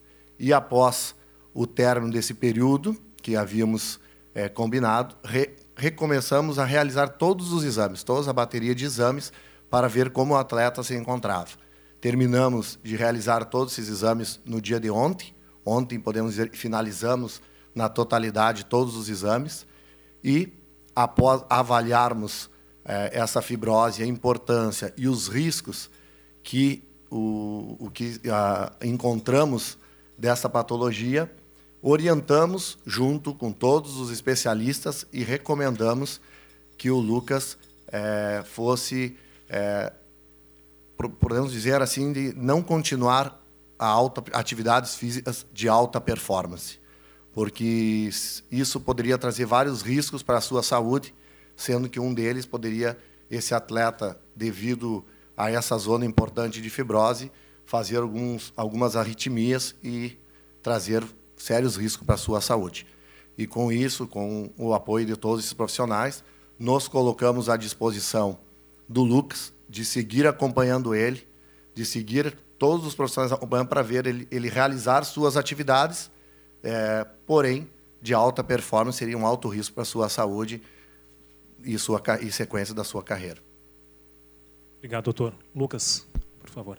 Fala, Lucas Leiva. Estão Bom, presentes? depois de tudo isso, primeiro queria agradecer aqui o Grêmio é, por todo o apoio.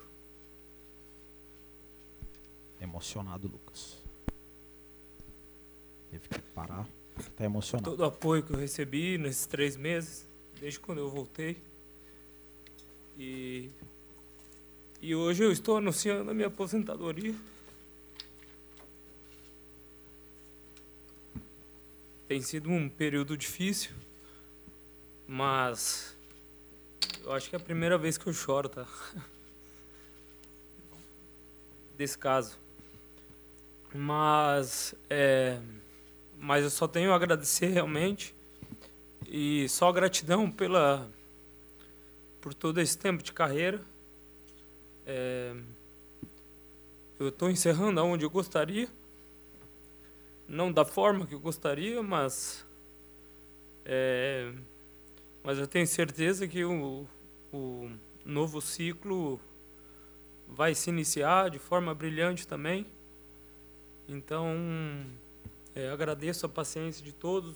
Eu também tive que esperar, eu tinha muita esperança que, que pudesse reverter, não foi o caso. Mas também a minha saúde ela vem em primeiro lugar.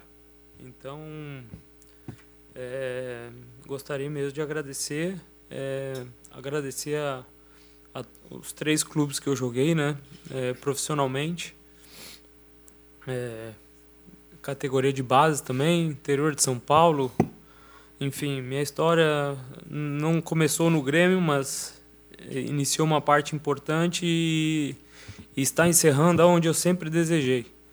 Então, queria agradecer a, também a, a vocês que tiveram essa paciência de esperar. Tivemos alguns casos aí de notícias, mas realmente tínhamos que dar essa chance né, para uma possível reversão. Não foi o caso. Então, bom, é isso. Agradecer minha família, minha esposa está aqui representando a minha família, a, a minha advogada também que está aqui. Enfim, é, meus pais que estão lá em Dourados. Enfim, é, terei tempo agora para curtir bastante eles. E, e só isso. Acho que agradecer mesmo, gratidão é a palavra que eu gostaria de usar pela minha carreira, pela, pelo carinho que eu recebi aqui desde que eu cheguei. E, e vou com a, com a sensação de dever cumprido. É, voltei num momento difícil do clube, mas consegui de alguma forma contribuir. Então, é, É, mais uma vez, muito obrigado e, e vamos em frente. Obrigado. Obrigado, Lucas. Presidente, por favor. Presidente Alberto Guerra. Bom, boa tarde a todos. Está aí uma situação que a gente não, nunca se prepara, né? Pensei no discurso tão grande, tão bonito, mas não sei se vou conseguir falar tudo, viu, Lucas? É, queria começar dizendo, né, te parabenizando por essa transparência, dizer que tu teve uma carreira de muito sucesso, teve sorte de ter tido uma carreira exitosa tanto no Grêmio quanto nos times que tu jogou, Liverpool e Lazio. Dizer que quando a gente montou esse time, eu, Paulo e Antônio, e pensamos ele, a gente pensava muito nas suas características. E se hoje a gente está encantando o Brasil com esse meio de campo, eu me frustro não poder te ver desfilando ali também. Acho que é, tu encaixarias como uma luva. É, apesar né, de, de tantos jogadores bons ali, sem dúvida vai fazer muita falta. É, dizer que tudo é muito recente também para nós, né? te desejar muito sucesso. Acho que eu fico muito feliz de saber que tu vai seguir uma vida normal, né? que a saúde está boa, que é só uma questão de alta performance. Isso é o mais importante. E que, e, e que sem prejuízo a todas as homenagens que tu merece. Né? Aqui, então, é uma pequena e singela homenagem que a gente vai te fazer também. É, dizer que a gente, da minha parte, acho que eu falo isso em nome de todos os gremistas, poucos atletas representam tão bem o Grêmio como tu representaste, Lucas. Seja da qualidade, seja da retidão, da postura. E acho que é por isso que emociona tanta gente assim esse esse momento. Tá bem? Então já deixo aqui publicamente também de que a gente tem que dar o teu tempo de tu entender se quer descansar, sair com a família, mas se tu quiseres de alguma forma continuar aqui no clube, a gente está de portas abertas para conversar porque nesse momento a gente tem que estar sempre junto. A gente gostaria de contar com a tua experiência, a tua sabedoria, que tu é um grande líder né, dentro do vestiário e que, eu, que todos nós aprendemos a respeitar. Tá bem, Lucas? Presidente Alberto Guerra aperta a mão e abraça o Lucas. Lucas muito emocionado. Estão aqui o técnico Renato Portaluppi e o zagueiro Pedro Jeromel representando certamente comissão técnica e grupo profissional. Agora o presidente Alberto Guerra presenteia o Lucas com uma camiseta oficial, número 8, Lucas, e o Lucas ao lado do presidente Alberto Guerra, do vice Paulo Calef, dos médicos Paulo Rabaldo, Márcio Dornelles, do técnico Renato e do Jeromel, posam para fotos.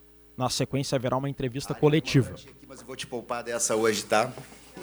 O Guerra agora se Obrigado, presidente. a esposa do Pessoal, Lucas. agora o presidente vai sair daqui. Vai ficar o Lucas, também o Paulo Calef. Então, agradeço ao presidente Alberto Guerra, Renato, Jeromel e os doutores Márcio Dornelles e Paulo Rabaldo. E a gente começa a entrevista. Então, à disposição, o Paulo Calef também, o Lucas Leiva.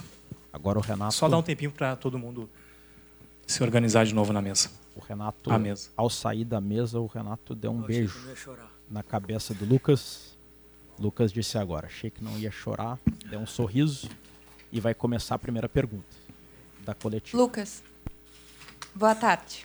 Força nesse momento, acho que todo mundo fica um pouco emocionado. Desculpa. E como foi esse período que tu ficou fora de campo com essa expectativa de poder voltar? Como que tu trabalhou a tua cabeça para poder estar aqui agora falando isso? E como foram os últimos três meses? Obrigada. Obrigado. Bom, vou tentar me acalmar para poder responder direito. É... Eu te confesso que poderiam ter sido os três meses mais difíceis da minha vida, né? Mas agora eu vou fazer um elogio ao litoral do, do sul, a Shangri-La. É, porque eu consegui viver coisas ali que que eu, enfim, que eu não imaginava, né? Os finais de semana, curtir a família, é, enfim, é, então acho que isso amenizou um pouquinho. E eu realmente tinha muita esperança que que ia que ia dar certo, né?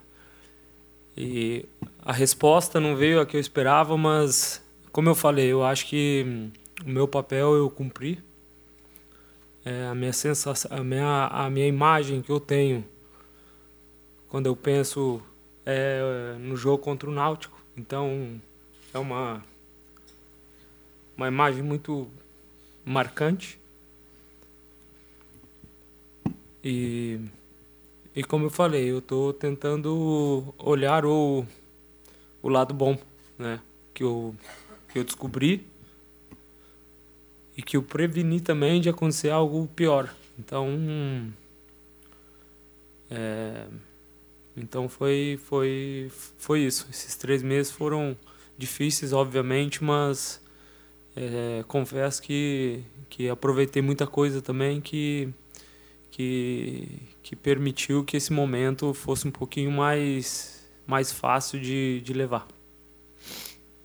Boa tarde, Lucas. Em primeiro lugar, parabéns pela trajetória linda que tu construiu no futebol. Sou um dos que te acompanhou na primeira passagem do Grêmio e creio que posso falar em nome da imprensa que tu, pelo teu caráter, pelo teu talento, pelo teu profissionalismo, tu tem toda a admiração, carinho e respeito da imprensa e do futebol gaúcho como um todo. O presidente disse que o Grêmio estará à tua disposição para tu seguir no futebol. Sei que é muito recente, sei que tu não deve ter refletido de uma forma completa sobre isso, mas dentro do que é possível dizer, tu te imagina trabalhando no futebol em uma outra função, o que tu já conseguiu pensar a respeito do teu futuro no futebol? Bom, obrigado pelas palavras. Não, imagino sim, o futebol ele faz parte da minha vida desde sempre. Vocês sabem muito bem que a minha família ela meu tio foi jogador, então meu pai sempre muito próximo.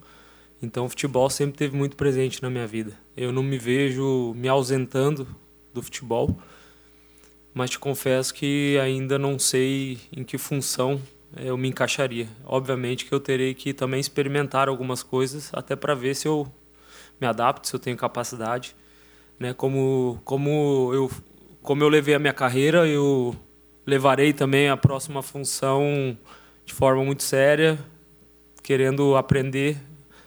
E te confesso que não tive tempo ainda, como eu falei, eu tinha muita esperança que que as coisas iriam reverter e então a gente agora com calma vamos sentar é, e analisar né? Como eu falei eu sou um cara que eu quando eu, eu tenho uma, um objetivo eu tento dar o meu máximo e, e será assim no que eu vier a fazer né? O como o presidente falou o Paulo também as portas estão abertas para a gente poder sentar e e ver se, se encontramos algo que seja bom para todos, né? Eu acho que isso é o importante. Tudo bem, Lucas. Primeiro, desejar força nesse momento. Obrigado. E seguindo nessa linha né, dos planos futuros, recentemente você participou de uma transmissão comentando, esteve do lado de cá, né? Queria te perguntar se essa função também passa pela tua cabeça e se gostou de, de, participar dessa função e como é que a tua carreira jogando como primeiro volante, enxergando o jogo de trás, te ajuda também nessa leitura tão boa que você sempre teve. Obrigado. Bom, não, ali foi uma, uma experiência, mas bem diferente, né? Eu, eu fui participar representando o Grêmio, né? É bem diferente você ir fazer uma análise é, sem viés, né? É, mas como eu falei, é algo que, que eu não pensei ainda. É, terei que provar algumas coisas até para ver se, se eu me adapto e se eu tenho condições realmente de fazer. Mas foi uma experiência legal. Como eu falei, eu experimentei coisas aí nesses três meses que, que me ajudam a, a ter algumas certezas e, óbvio, é, ter algumas ideias. Mas agora, com calma, como isso já agora é definitivo, que eu não posso mais jogar, é, com toda a tranquilidade eu vou, eu vou decidir. Lucas. 2 horas e 20 minutos, nós estamos acompanhando a entrevista do jogador Lucas Leiva, que em função desse problema cardíaco anuncia a aposentadoria do futebol. Um jogador com uma carreira brilhante, brilhante, brilhante, né? Por onde passou, pelo Liverpool, nesse seu retorno ao Grêmio, ele faz essa lembrança ao jogo do Náutico, que pode ser o da Batalha dos Aflitos, como pode ser o jogo do acesso, onde ele faz gol. Né? Onde ele tem gol. Onde Eu me senti muito representado é. na abertura da pergunta do Rodrigo. Sim. O Rodrigo falou, sem nenhuma pretensão e com, e com todo lugar de fala, para falar moderninho, sobre a admiração que o Lucas desperta em nós outros jornalistas esportivos. E quando o Rodrigo fez aquela homenagem e, e aquele acolhimento, aquela solidariedade, imprensa, eu né? me senti também muito, muito representado. E a melhor parte de uma entrevista que é triste, porque anuncia o fim de o sonho que o Lucas realizava, o seu sonho de criança, e eu me identifico, qualquer um de nós se identifica com a dor que ele sente e a lágrima que cai, porque é só você pensar num diagnóstico de alguém que chega em nós e diga: você não tem mais voz para trabalhar. Você não vai poder mais fazer o que você faz. Imagina o mundo caindo à nossa volta, o chão faltando. E mas a parte que eu quero trazer de boa é o presidente Alberto Guerra claramente colocando o clube à disposição para uma função que o Lucas pode sim exercer. O Lucas pode ser uma espécie de coordenador de direção para elenco, como o, Alessan- o, Ale, o D'Alessandro foi ser no Cruzeiro. O Lucas tem este perfil, o perfil de um cara que é respeitado pela direção, estimado pelos jogadores, colegas dele até hoje. Então, tomara que isso aconteça logo depois que o Lucas desanuvie, fique pronto para trabalhar, que seja no Grêmio, que seja no vestiário, porque ele tem muito a contribuir no futebol. É, as portas estão abertas, né? As portas estão abertas pro, pro Lucas Leiva. É, a entrevista vai seguir, mas a gente já previa isso pelo anúncio da entrevista, né, pessoal? É. Quando não- se tinha toda a estrutura de direção e de departamento médico presente, né? É, não haveria necessidade de tanta solenidade assim, né? Para ele, enfim, conseguir superar essa questão do coração. Essa informação já tinha sido divulgada há algum tempo, né? O nosso colega Marco Souza lá atrás Souza, tinha aí. essa informação. Eu encontrei, Diogo, eu tô até falando pra vocês aqui no Bastidores, né? Eu tava voltando agora numa viagem internacional e em São Paulo eu encontrei o Lucas com a família dele, sem os filhos. Ele tem um, um casal, né? Um, de menino, um menino e um menino, enfim. Bastava ele, a mulher dele e mais pessoas próximas dele ali. E aí eu falei, aí, ué, São Paulo? Ele, é, eu vim fazer os últimos exames. E também aproveitei pra ver o Coldplay, ele falou pra mim. E, e aí? Que ele fez muito bem. É, tem bom muito bem. gosto. E eu falei, tem aí? E ele assim, cara, na verdade, eu, eu, eu estou fazendo exames ainda para ver se dá para voltar. Mas é uma, é uma responsabilidade que hoje pesa a, na opinião médica e também minha. Mas o que eu quero é continuar jogando. Acho que essa dor dele de falar que impediu, né? Que, que o impede hoje de praticar o esporte que ele, que, ele, que, ele, que ele sabe fazer. E mais do que esporte, né? Porque ele não está impedido de jogar uma bolinha. Quer ver uma Não, coisa? O ele não- Agüero, o Agüero fa- bate umas peladas aí, o Agüero. Ele não o- pode, o é um esporte de alto rendimento. De alto e aí, rendimento, quando a gente fala aqui do futebol profissional e do futebol amador, futebol profissional é altíssimo rendimento. é- A exigência física é no E limite. tá cada vez mais comum isso, né? O Agüero tem um final assim precoce. Aquele. O. An- ah, escapou o nome dele, o volante do Grêmio também. Também loiro. Adilson. Adilson. Adilson. Tava no Atlético Mineiro também. Teve que interromper a O carreira. Adilson enfim. mais cedo, né? Com 28, 29 anos. Enfim. Então, Então, o Emerson, aquele volante do Grêmio também de um tempo atrás, lembra jogar com o Tite. Mas o Emerson seguiu jogando Ele depois. ficou um tempo afastado, depois um ele, tempo conseguiu, ele conseguiu voltar e depois saiu. Teve uma certa polêmica quando o Marco dá a informação, né? Uhum. Aqui, e quem desabafa é o próprio Lucas. É. E, e eu entendo os dois. Primeiro que o jornalismo é muito duro. O jornalismo às vezes informa antes da família. Né? É, é- é duro isso. E é verdade. Isso cabe é, ao jornalismo. O jornalismo tem que informar. Enfim, e segundo, o desabafo do Lucas também cabe. Porque o Lucas ainda buscava uma ponta de esperança. Ele fica brabo com a determinância da notícia. Olha, ele vai se aposentar em algumas Ele semanas. tinha- ele isso tinha foi uma cumprido. esperança. Mas é que ele fala isso ali, né? Ele fala, ele tinha uma esperança, mas o Marco foi muito. Isso foi, a gente estava voltando do Catar. A Copa terminou 17 de dezembro. É. A gente estava voltando, foi no dia 19, 18 ou 19 de dezembro que o Marco deu essa notícia. É, eu estava nesse programa também. Exato. O Marco ele foi muito criticado, eu acho que até acima do tom. E o Marco, eu conheço o Marco há muito tempo, que ele foi. é, trabalhou conosco aqui na Zero Hora como assistente. Depois eu, como editor do Diário Gaúcho, levei ele para ser meu repórter no Diário Gaúcho. A gente tem uma relação muito próxima. Eu conheço o Marco, é um cara sério. O Marco não ia brincar com uma informação séria. E é como o Potter disse: o jornalismo, a gente dá as notícias boas, maravilhosas, e a gente adora dar essas notícias, mas também a gente tem que, infelizmente, dar notícias ruins. E a gente- é a nossa profissão, a gente não pode fugir. O Marco não fugiu dela. Então, aqueles que, naquele dia, pegaram muito pesado com ele, um telefonema, Não, agora uma detalhe, mensagem de pessoa- pedido de desculpa seria legal. A pessoa que, me- que pegou, o claro, que, que tá completamente transtornado é o Lucas. E o Lucas Ah, é que humano. é humano na, Não, na, não, na, o na postagem dele. O Lucas a gente É, a gente- entende. não, e- mas o Lucas é leve. O O Lucas Lucas, é é- leve. ele, ele critica, claro, porque ele tem esperança ainda de que não aconteça isso. Né? Mas os médicos já apontavam, olha, vai ter que acontecer uma, uma reversão muito grande pro Lucas conseguir voltar a jogar bola. É, ele foi Tanto que ele atrás- lutou até o último exame. Ele foi atrás na Mais de uma busca opinião assim, daquele percentual pequeno que ainda existia, talvez, de poder reverter, de refluir. Ele foi atrás Mas- disso. A dor dele é dele não poder escolher a hora de parar, né? E, e, Maurício, e entra aqui agora o torcedor opinando, e é claro que nunca, e nunca falarei por ninguém mais da torcida do Inter, só por mim mesmo. É, é, que bom se todo adversário, se todo gremista jogador fosse o Lucas Leiva. Um ser humano absolutamente Altíssimo nível. espetacular, um ser humano carinhoso, um cara, um cara amigo dos amigos. O Soares vem pra cá muito por causa do Lucas Leiva. Porque eles fizeram uma amizade gigantesca lá em Liverpool, quando jogaram juntos no Liverpool. Né? É um cara que todo mundo trabalhou. É um cara de três clubes, isso é muito raro. Eu ia E nos três clubes com idolatria. Isso- isso que é eu mais raro ele é, ainda. Ele é um dos. Ele é um dos. É um ele, baita é um- cara. ele tá na lista dos, dos brasileiros que mais vezes atuaram na Premier League, que é um campeonato muito difícil, muito Um cara complexo. desse tem que estar no departamento de É, futebol do Grêmio. e mais que isso, eu, eu lembro de quando ele era mais jovem, Potter, ele era muito menino, e tu entrevistava o Lucas Leiva e a gente comentava depois que parecia que ele já tinha 30 anos. Ti- eh, Tal era a capacidade, a maturidade dele Não, em mesmo tudo, em jovem. negócios, até Não, em e- negócios. E, ele teve uma chance de sair para a Rússia primeiro, e ele falou, olha, daqui a pouco não é o meu momento, espera um pouco. Aí depois ele saiu para um, pra um, um- tomou uma decisão que, que, que foi superior, melhor ainda. E eu não consigo me lembrar de um episódio assim de intolerância dele, sabe? Agora mesmo quando ele volta ao Grêmio e ajuda o Grêmio a voltar para a primeira divisão, tem momentos assim que o Grêmio não estava jogando bem e ele, Ele foi um foi criticado. e, e ele foi um. Eu me lembro, eu me lembro que eu estava no jogo. Eu É. estava no jogo. Ele foi super criticado e aí ele dá uma entrevista e diz assim: é, não é verdade, eu não estou jogando bem mesmo. Eu ainda não consegui O- entender de novo como é que é o o- futebol brasileiro. Aí, o- aí o, o cara tem a grandeza de aceitar críticas pesadas. Eu me lembro que a gente elogiou ele bastante, porque normalmente no Brasil é o contrário, né? O cara não aceita crítica nenhuma e vira uma briga e depois cobra eu e só le- intolerância. Ele fez justamente Ele o fez o contrário. contrário. Tu quer ver, Potter? Quando ele. Lembra, lembra que em 2013 que ele faz uma, uma postagem absolutamente maravilhosa no Twitter, que vira um meme imediato?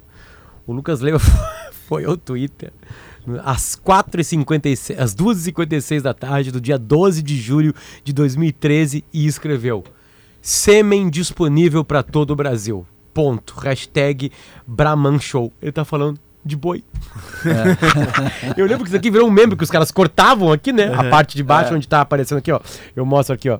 Onde estão aparecendo os boizinhos ali, né? Porque, Porque ele é de origem do, Oh, e do campo, já mexe né? com esse tipo de negócio também há muito tempo. Ele, tipo é, assim, ele- sabe? É um ele cara era- na frente. Ele cresceu no campo. A família dele tinha terras em Dourados. Lucas, que é sobrinho do Leivinha, que é o jogador do Palmeiras. Assim, Centroavante, sempre- bate é. Atacante. Enfim, mas ah, ah, eu me lembro de ter entrevistado o Lucas quando ele foi pro Liverpool. Ele já estava seis meses lá, estava em período de adaptação. E aí eu perguntei como, é que era. E assim, ele, olha, aqui é assim. O vestiário não tem pagode, o vestiário não tem o campeonato de futebol. Cada um, é que nem se eu tivesse. Ele, ele usou essa frase, é como se eu trabalhasse num escritório. Eu chego, boto minha roupa no armário, faço todo o protocolo e vou pro campo. Eu disse, ah, e o Guerra? Ele disse assim, eu nunca falei com o Guerra. Eu disse, mas como, Lucas? Tu tá seis meses. Eu nunca falei, o Guerra era um cara muito reservado, cada um, é como eu te disse, é como se fosse um escritório, cada um tem seu espaço e seu trabalho. Passado um ano e meio, dois, o Guerra tá saindo do Liverpool dar uma entrevista e aponta. O Guerra, que é uma- um pilar do Liverpool, ele aponta o Lucas como sucessor dele no Liverpool. E o Lucas só sai do Liverpool porque quando chega o Klopp, ele tenta implantar uma nova ideia, o Lucas não se adequava porque era um jogo de mais transição rápida, de intensidade máxima, ele joga algumas partidas de zagueiro e vai para Lazio, faz história na Lazio também. Enfim, o cara é de altíssimo nível e pra mim tá desenhado, por toda a experiência europeia que ele tem, pela formação que ele tem, por tudo isso que o Potter, que conhece muito bem o Lucas, fala, ele vai ser possivelmente coordenador técnico Ele do Grêmio na função perfil. que o Marcelo Oliveira tinha. Claramente ele tem perfil. Ele tem perfil para isso. Não tenho nenhuma dúvida que ele tem o perfil perfeito, assim, exato para esse tipo de. Oi. Terminou agora a entrevista Diga. coletiva do Lucas Leiva. Hum. Então, logo ele terminou a última resposta, ele foi aplaudido por toda a imprensa, por todos os jornalistas, inclusive eu.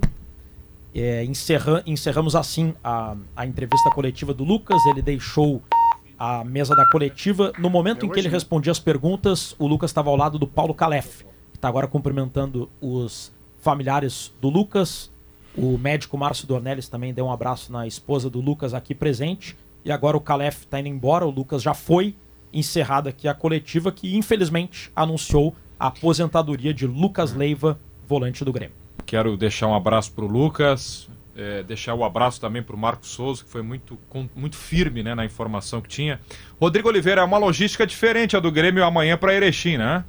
Sim, o Grêmio vai de avião até Passo Fundo. Sai às duas da tarde de Porto Alegre, O voo dura aproximadamente uma hora, pousa em Passo Fundo, depois um ônibus vai aguardar a delegação do Grêmio que para fazer o deslocamento terrestre até Erechim em torno de 40, 45 minutos.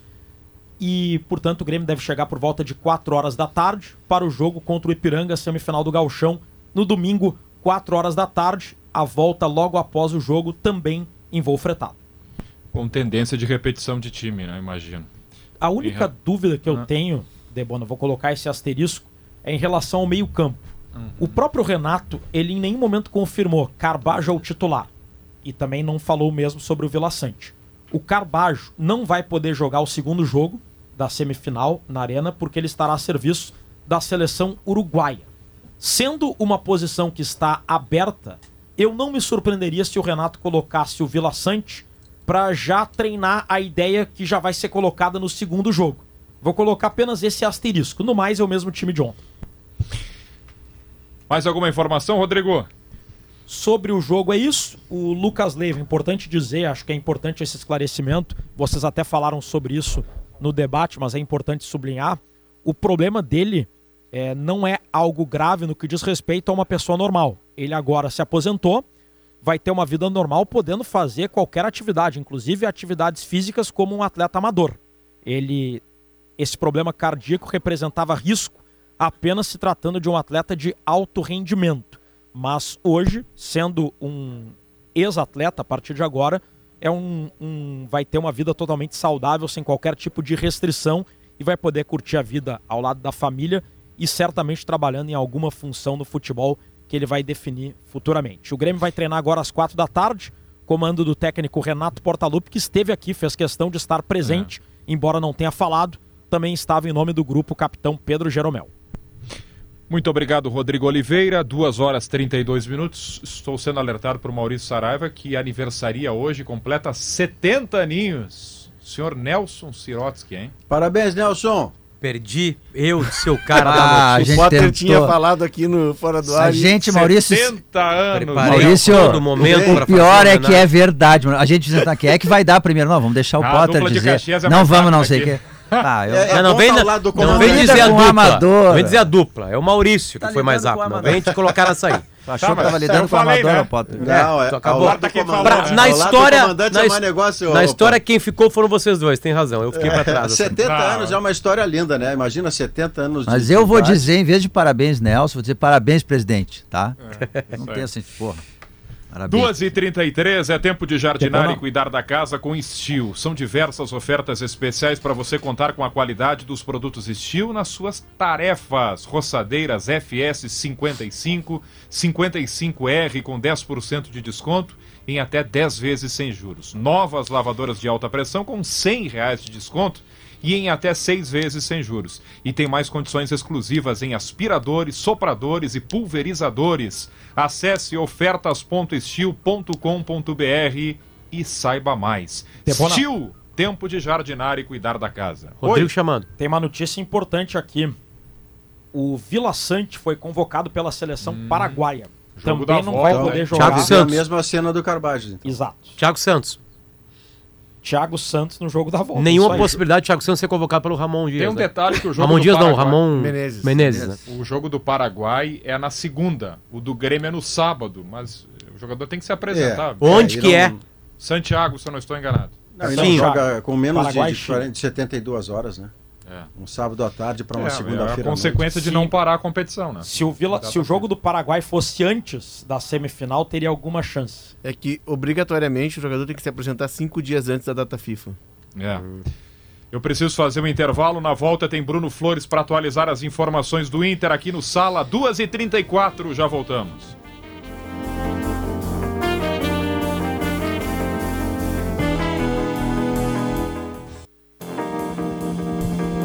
São duas horas mais 38 minutos. Gimo, a linha mais completa de inseticidas do Brasil, qualidade comprovada. Zafari Bourbon, economizar é comprar bem. Frigelar, o seu centro completo de refrigeração, ar-condicionado e eletro. Acesse frigelar.com.br. O Grupo IES está com a melhor oportunidade para você sair de carro novo. Confira condições exclusivas e aproveite. Bruno Flores vai trazer as informações do Inter, que joga amanhã aqui em Caxias, na semifinal do Gauchão, no Centenário. Alô, Bruno. Alô, Debona, amigos do Sala. É uma sexta-feira. Wanderson PH.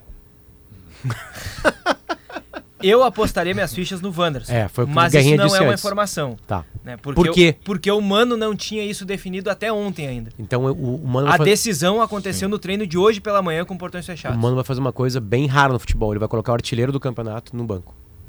É possível. Não vai. Eu não que eu acredito, não trouxe quero é diferente. desrespeitar de jeito nenhum a informação do Bruno, que é repórter e dos melhores que nós temos. Eu só não acredito pela, pela consequência disso, né? Mas enfim, o homem está dizendo aí que é, segura, porque o homem pode estar certo.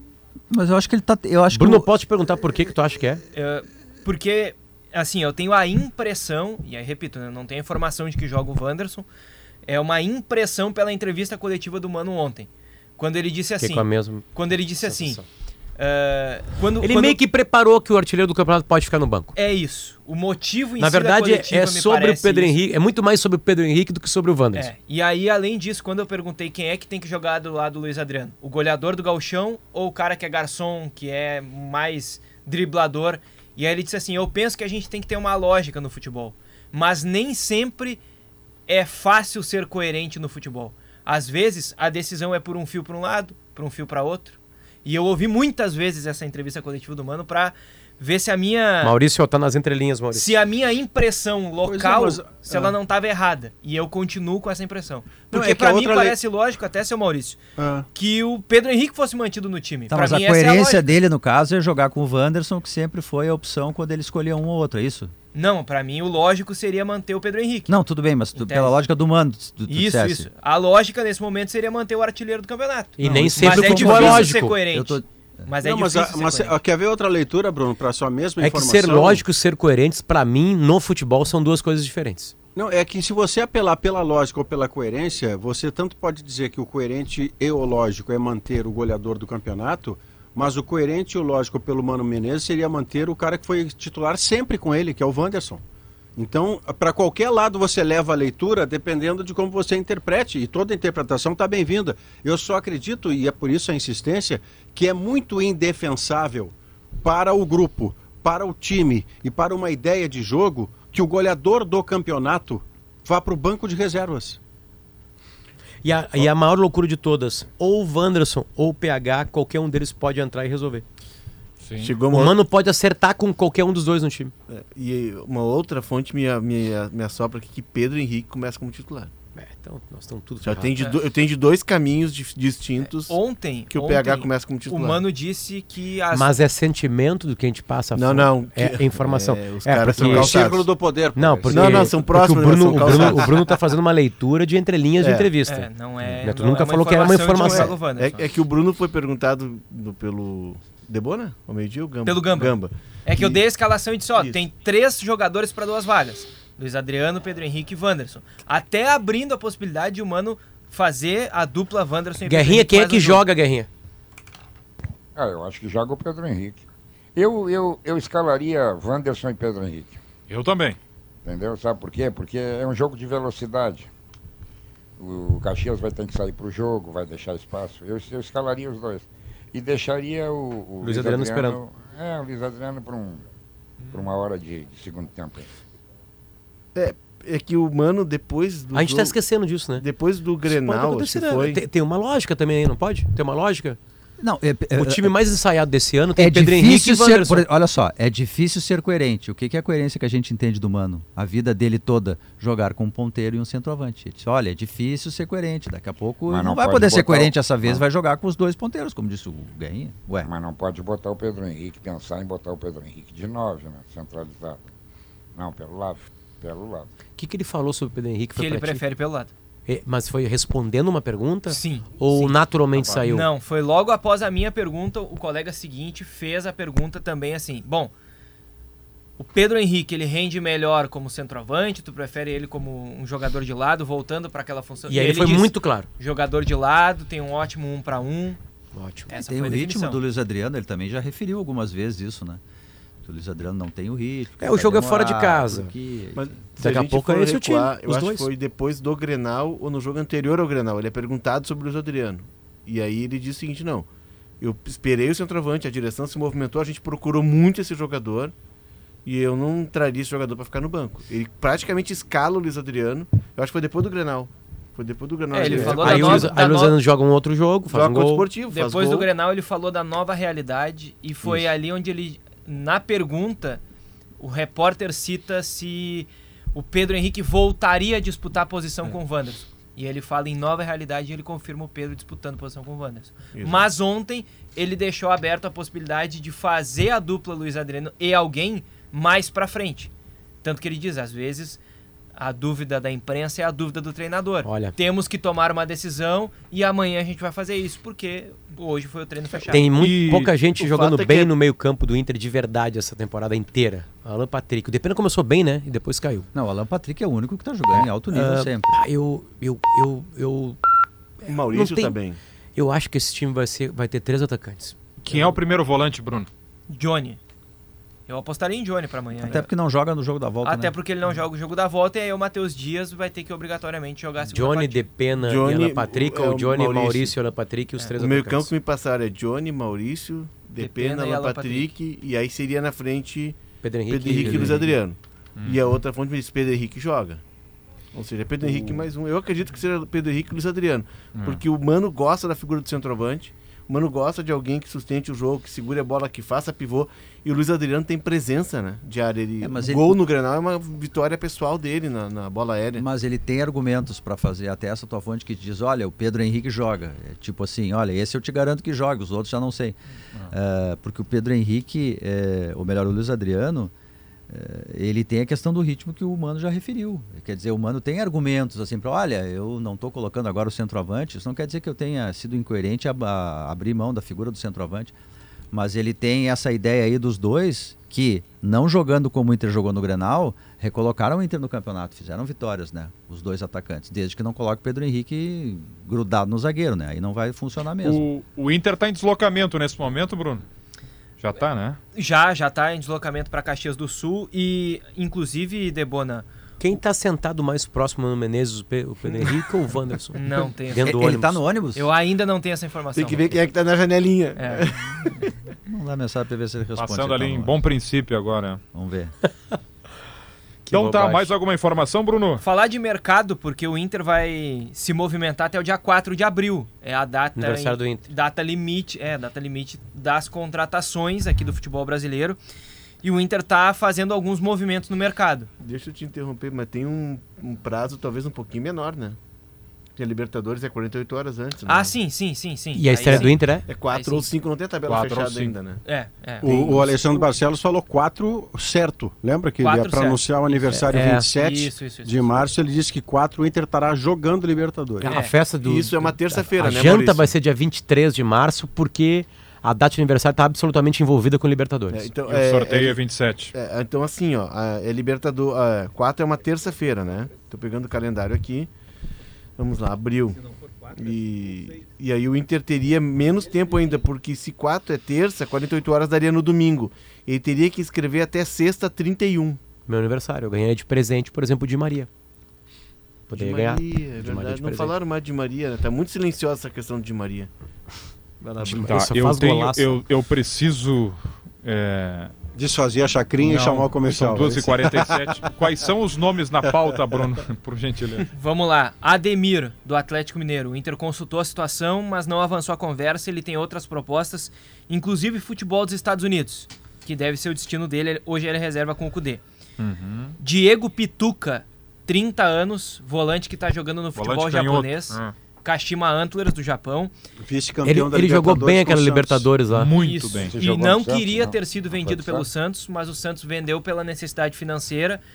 Ele tem contrato até o fim do ano, mas o Inter ainda não tem uma resposta nem dele e nem do clube japonês se é possível.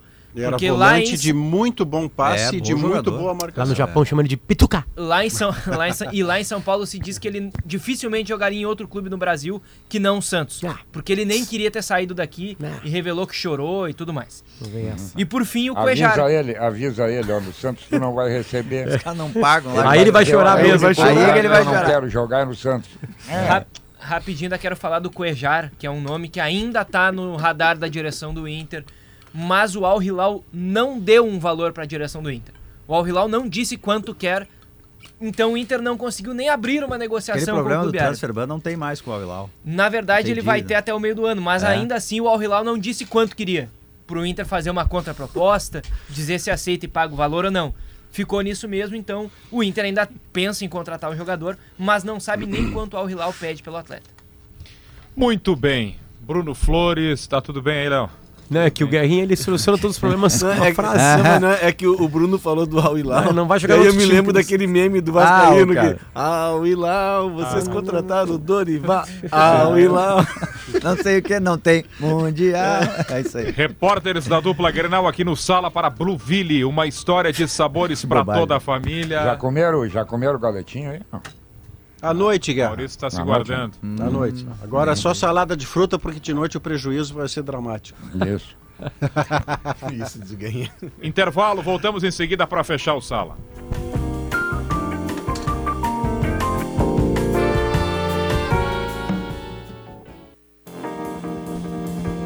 Duas e 53 a pesquisa interativa do Sala perguntou quem vai impor mais dificuldade para a dupla Grenal no final de semana. Eu que te pergunto. Na média, YouTube e Twitter, Maurício, dá É. uma média de 58% para o Caxias, é, 60 a 39 no YouTube, 57 a 43 no Twitter. Então, é, grande parte dos internautas ouvintes concordam que a maior dificuldade será oferecida pelo Caxias ao Inter, neste caso. O- O- quem, é que, quem é que já caiu na Copa do Brasil desses, desses da primeira divisão? Caiu um- Vasco. um monte aí, né? Caiu um Caíram monte. Goiás. prime- Vasco, Vasco, ah, Atlético Goianiense, Goiás. Goiás. Goianiense eh, é já da segunda. Bragantino. Primeira e Ah, segunda, da Série A, tu diz? Bragantino. Ah, tá. Vamos para a Série A e B. Curitiba. Bragantino. Curitiba Não, passou do Não, time. Curitiba passou do Passou do Criciúma. Criciúma, Ah, que é passou, da tá Série certo. B. Nos pênaltis. Atlético Goianiense. eh, ajuda aí. É, o Bragantino ficou no meio do caminho. Vamos lá. Bragantino, Vasco. Vasco. Eu acho que o Bragantino e Vasco é a primeira divisão. Cuiabá. Cuiabá ficou no meio do caminho, isso. Pois é, cara, engraçado isso, né? Isso prova o quê? Prova que a coisa não está sendo bem feita, né? Não está sendo legal, né? Os times que têm mais poder, que os times que têm é, é, mais aspirações, eles estão pagando vale. E isso é preocupante, cara. É muito preocupante. É, até quem passou, Guerrinha, passou apertado. O América Mineiro passou ganhando de 1 a 0 do Santa Cruz, por exemplo. O É, Curitiba ontem passou nos pênaltis. E ontem Fortaleza caiu fora também da Libertadores. Da Libertadores, É. pra Sul-Americana. Exato. Eu não duvido, mil- eu não tem- duvido que dependendo do que acontecer na decisão do Carioca, o, o Voi- Voivoda assuma o Flamengo. Hein? Eu não duvido. É, pode ser. Pode ser o Fortaleza que foi eliminado ontem na pré-Libertadores. Isso. Me lembra aqui o, o Divério, tem um time que passa por uma crise técnica e até institucional, que é o São Paulo, né? É. Que por uma questão de regulamento, ele foi nono colocado no brasileiro, ele não joga a Copa do Brasil nas primeiras fases, ele vai entrar na terceira. E próxima. Eu não sei em que condição chega o São Paulo, exato. Tá no na sorteio. próxima Só, só para situar, teve uma, uma polêmica agora de novo com o Rogério Ceni, Isso. é, que um Que não é a primeira. Não, na primeira teve no Cruzeiro, foi pública, enfim. é, é, Só no Fortaleza, na verdade, ele não teve assim uma, uma, uma questão maior. E aí ele agora não tá me fugindo o nome do jogador, Léo. Como é Marcos Paulo, Marcos, Marcos Paulo, isso Paulo. aí. O Marcos Paulo, que também já teve algumas polêmicas no Fluminense, lá no Atlético de Madrid também. Mas ele dá um. ele coloca um, um tweet é, há um tempo atrás em que ele diz assim, é, que ele mais, em linhas gerais, ele diz assim, é, que, a, que a junção de, de empatia e empáfia tem prejuízos terríveis. E aí eh, o Rogério Ceni achou que podia ser para ele, cobra ele num treino, vai para cima dele, coloca a mão no peito dele, público, todo mundo viu, ficou um clima muito pesado. Eh, O, o PVC, o Paulo Vinícius Coelho, dá a informação de que jogadores foram cobrar do presidente que ficou demais aquilo ali, que o clima não estava legal, enfim. E aí se fez uma, ficou uma crise durante a semana do, do, do- do Palmeiras, no São Manda Paulo. aqui Marcos Bertoncello, então vamos lá no pique. Times das séries A e B já eliminados na Copa do Brasil. Cuiabá, Goiás, Bragantino, Vasco, Atlético Goianiense, Havaí, Ceará, Chape, Criciúma, Juventude, Londrina, Sampaio Correia, Vila Nova e Vitória da Bahia. Só pra- Só para situar quem está no pote 2 e pode ser adversário de Grêmio ou Inter, rapidamente. Esportes, RB, CSA, Remo, Náutico, Tombense, Brasil de Pelotas, Paysandu, ABC, Ituano e Botafogo de São Paulo, Volta Redonda, Ipiranga, Nova Iguaçu, Maringá e o Águia de Marabá. O Inter vai pegar o Nova Iguaçu e vai pros pênaltis. o time de mais camisa é Horror, esporte um aí. sofrimento horroroso. Não está num grande momento. CMPC, curso técnico em celulose e papel. Conheça os aprovados em cmpcbrasil.com.br. KTO.com, onde a diversão acontece. Para casa e construção, Soprano é a solução. 33 graus a temperatura em Porto Alegre, de Cicobi somos feitos de valores. É, sorteios 27 e 28, retrospe- é, respectivamente Libertadores e Copa do Brasil. Na Copa do Brasil pode ter Inter e Brasil, Grêmio e Ipiranga, ou vice-versa, né? E não pode ter Grenal por uma questão de ranking.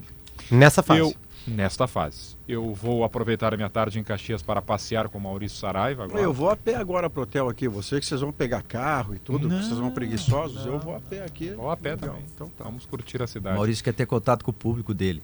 Por isso que ele quer andar a pé. grande Abanar contato. feito Miss, né, Diogo? É, não, mas Só é, não ele é assediado mesmo, no bom sentido. não. Por favor, no sentido de Eu as pessoas querem autógrafo. jogo não era assim, e tal. em Caxias, em Caxias não, tipo Miss, tipo vocês rainha da festa né? da Rainha uva. da festa da uva, isso mesmo. É? Vocês vão a pé pro hotel? Isso. Só não vão cobrar o táxi depois, né? é sem bandalha, né, Guerrinha? 2h58, Viviana Fronza, Paulo Germano, Gaúcha Mais vem em seguida, boa tarde. Boa tarde. a, Oi, gente vai falar, a gente vai falar daqui a pouquinho, viu, sobre o furto de cabos que tem provocado falta de água e afetado sinaleiras aqui em Porto Alegre. E a gente sabe que é uma prática criminosa recorrente, mas parece que ela tem eh, ocorrido ainda mais nesse ano. E aí a gente vai saber como é que a polícia está também atuando nesses casos. É um dos principais assuntos hoje, né, PG? É, é, e não sei se vocês têm percebido isso, eu tenho certeza que o ouvinte que nos escuta eh, tem notado em algumas regiões da cidade a quantidade de sinaleiras Sim. fora do ar. Impressionante, né, Léo? Muito acima da média. Isso tem a ver com os cabos? Tem, a ver com os cabos. É Com só esse por causa furto de cabos. Aliás, o furto de fiação, Potter, é um problema crônico já de Porto Alegre que afeta as mais diversas áreas. A gente tem parques que ficam sem luz à noite, eh, problema no Trenzurb, que para de operar por causa do furto de fiação, sinaleiros e agora 200 mil pessoas, 279 mil pessoas sem luz porque houve um furto de fiação numa estação de bombeamento, né, Viviane? Isso, sem água. Então é uma, é uma loucura, precisa ter um- uma estratégia de investigação mais centrada nisso. A gente vai conversar com a polícia, inclusive, também para entender Pergunta melhor. se não tem como botar uns fios que dão choque. É, pode ser.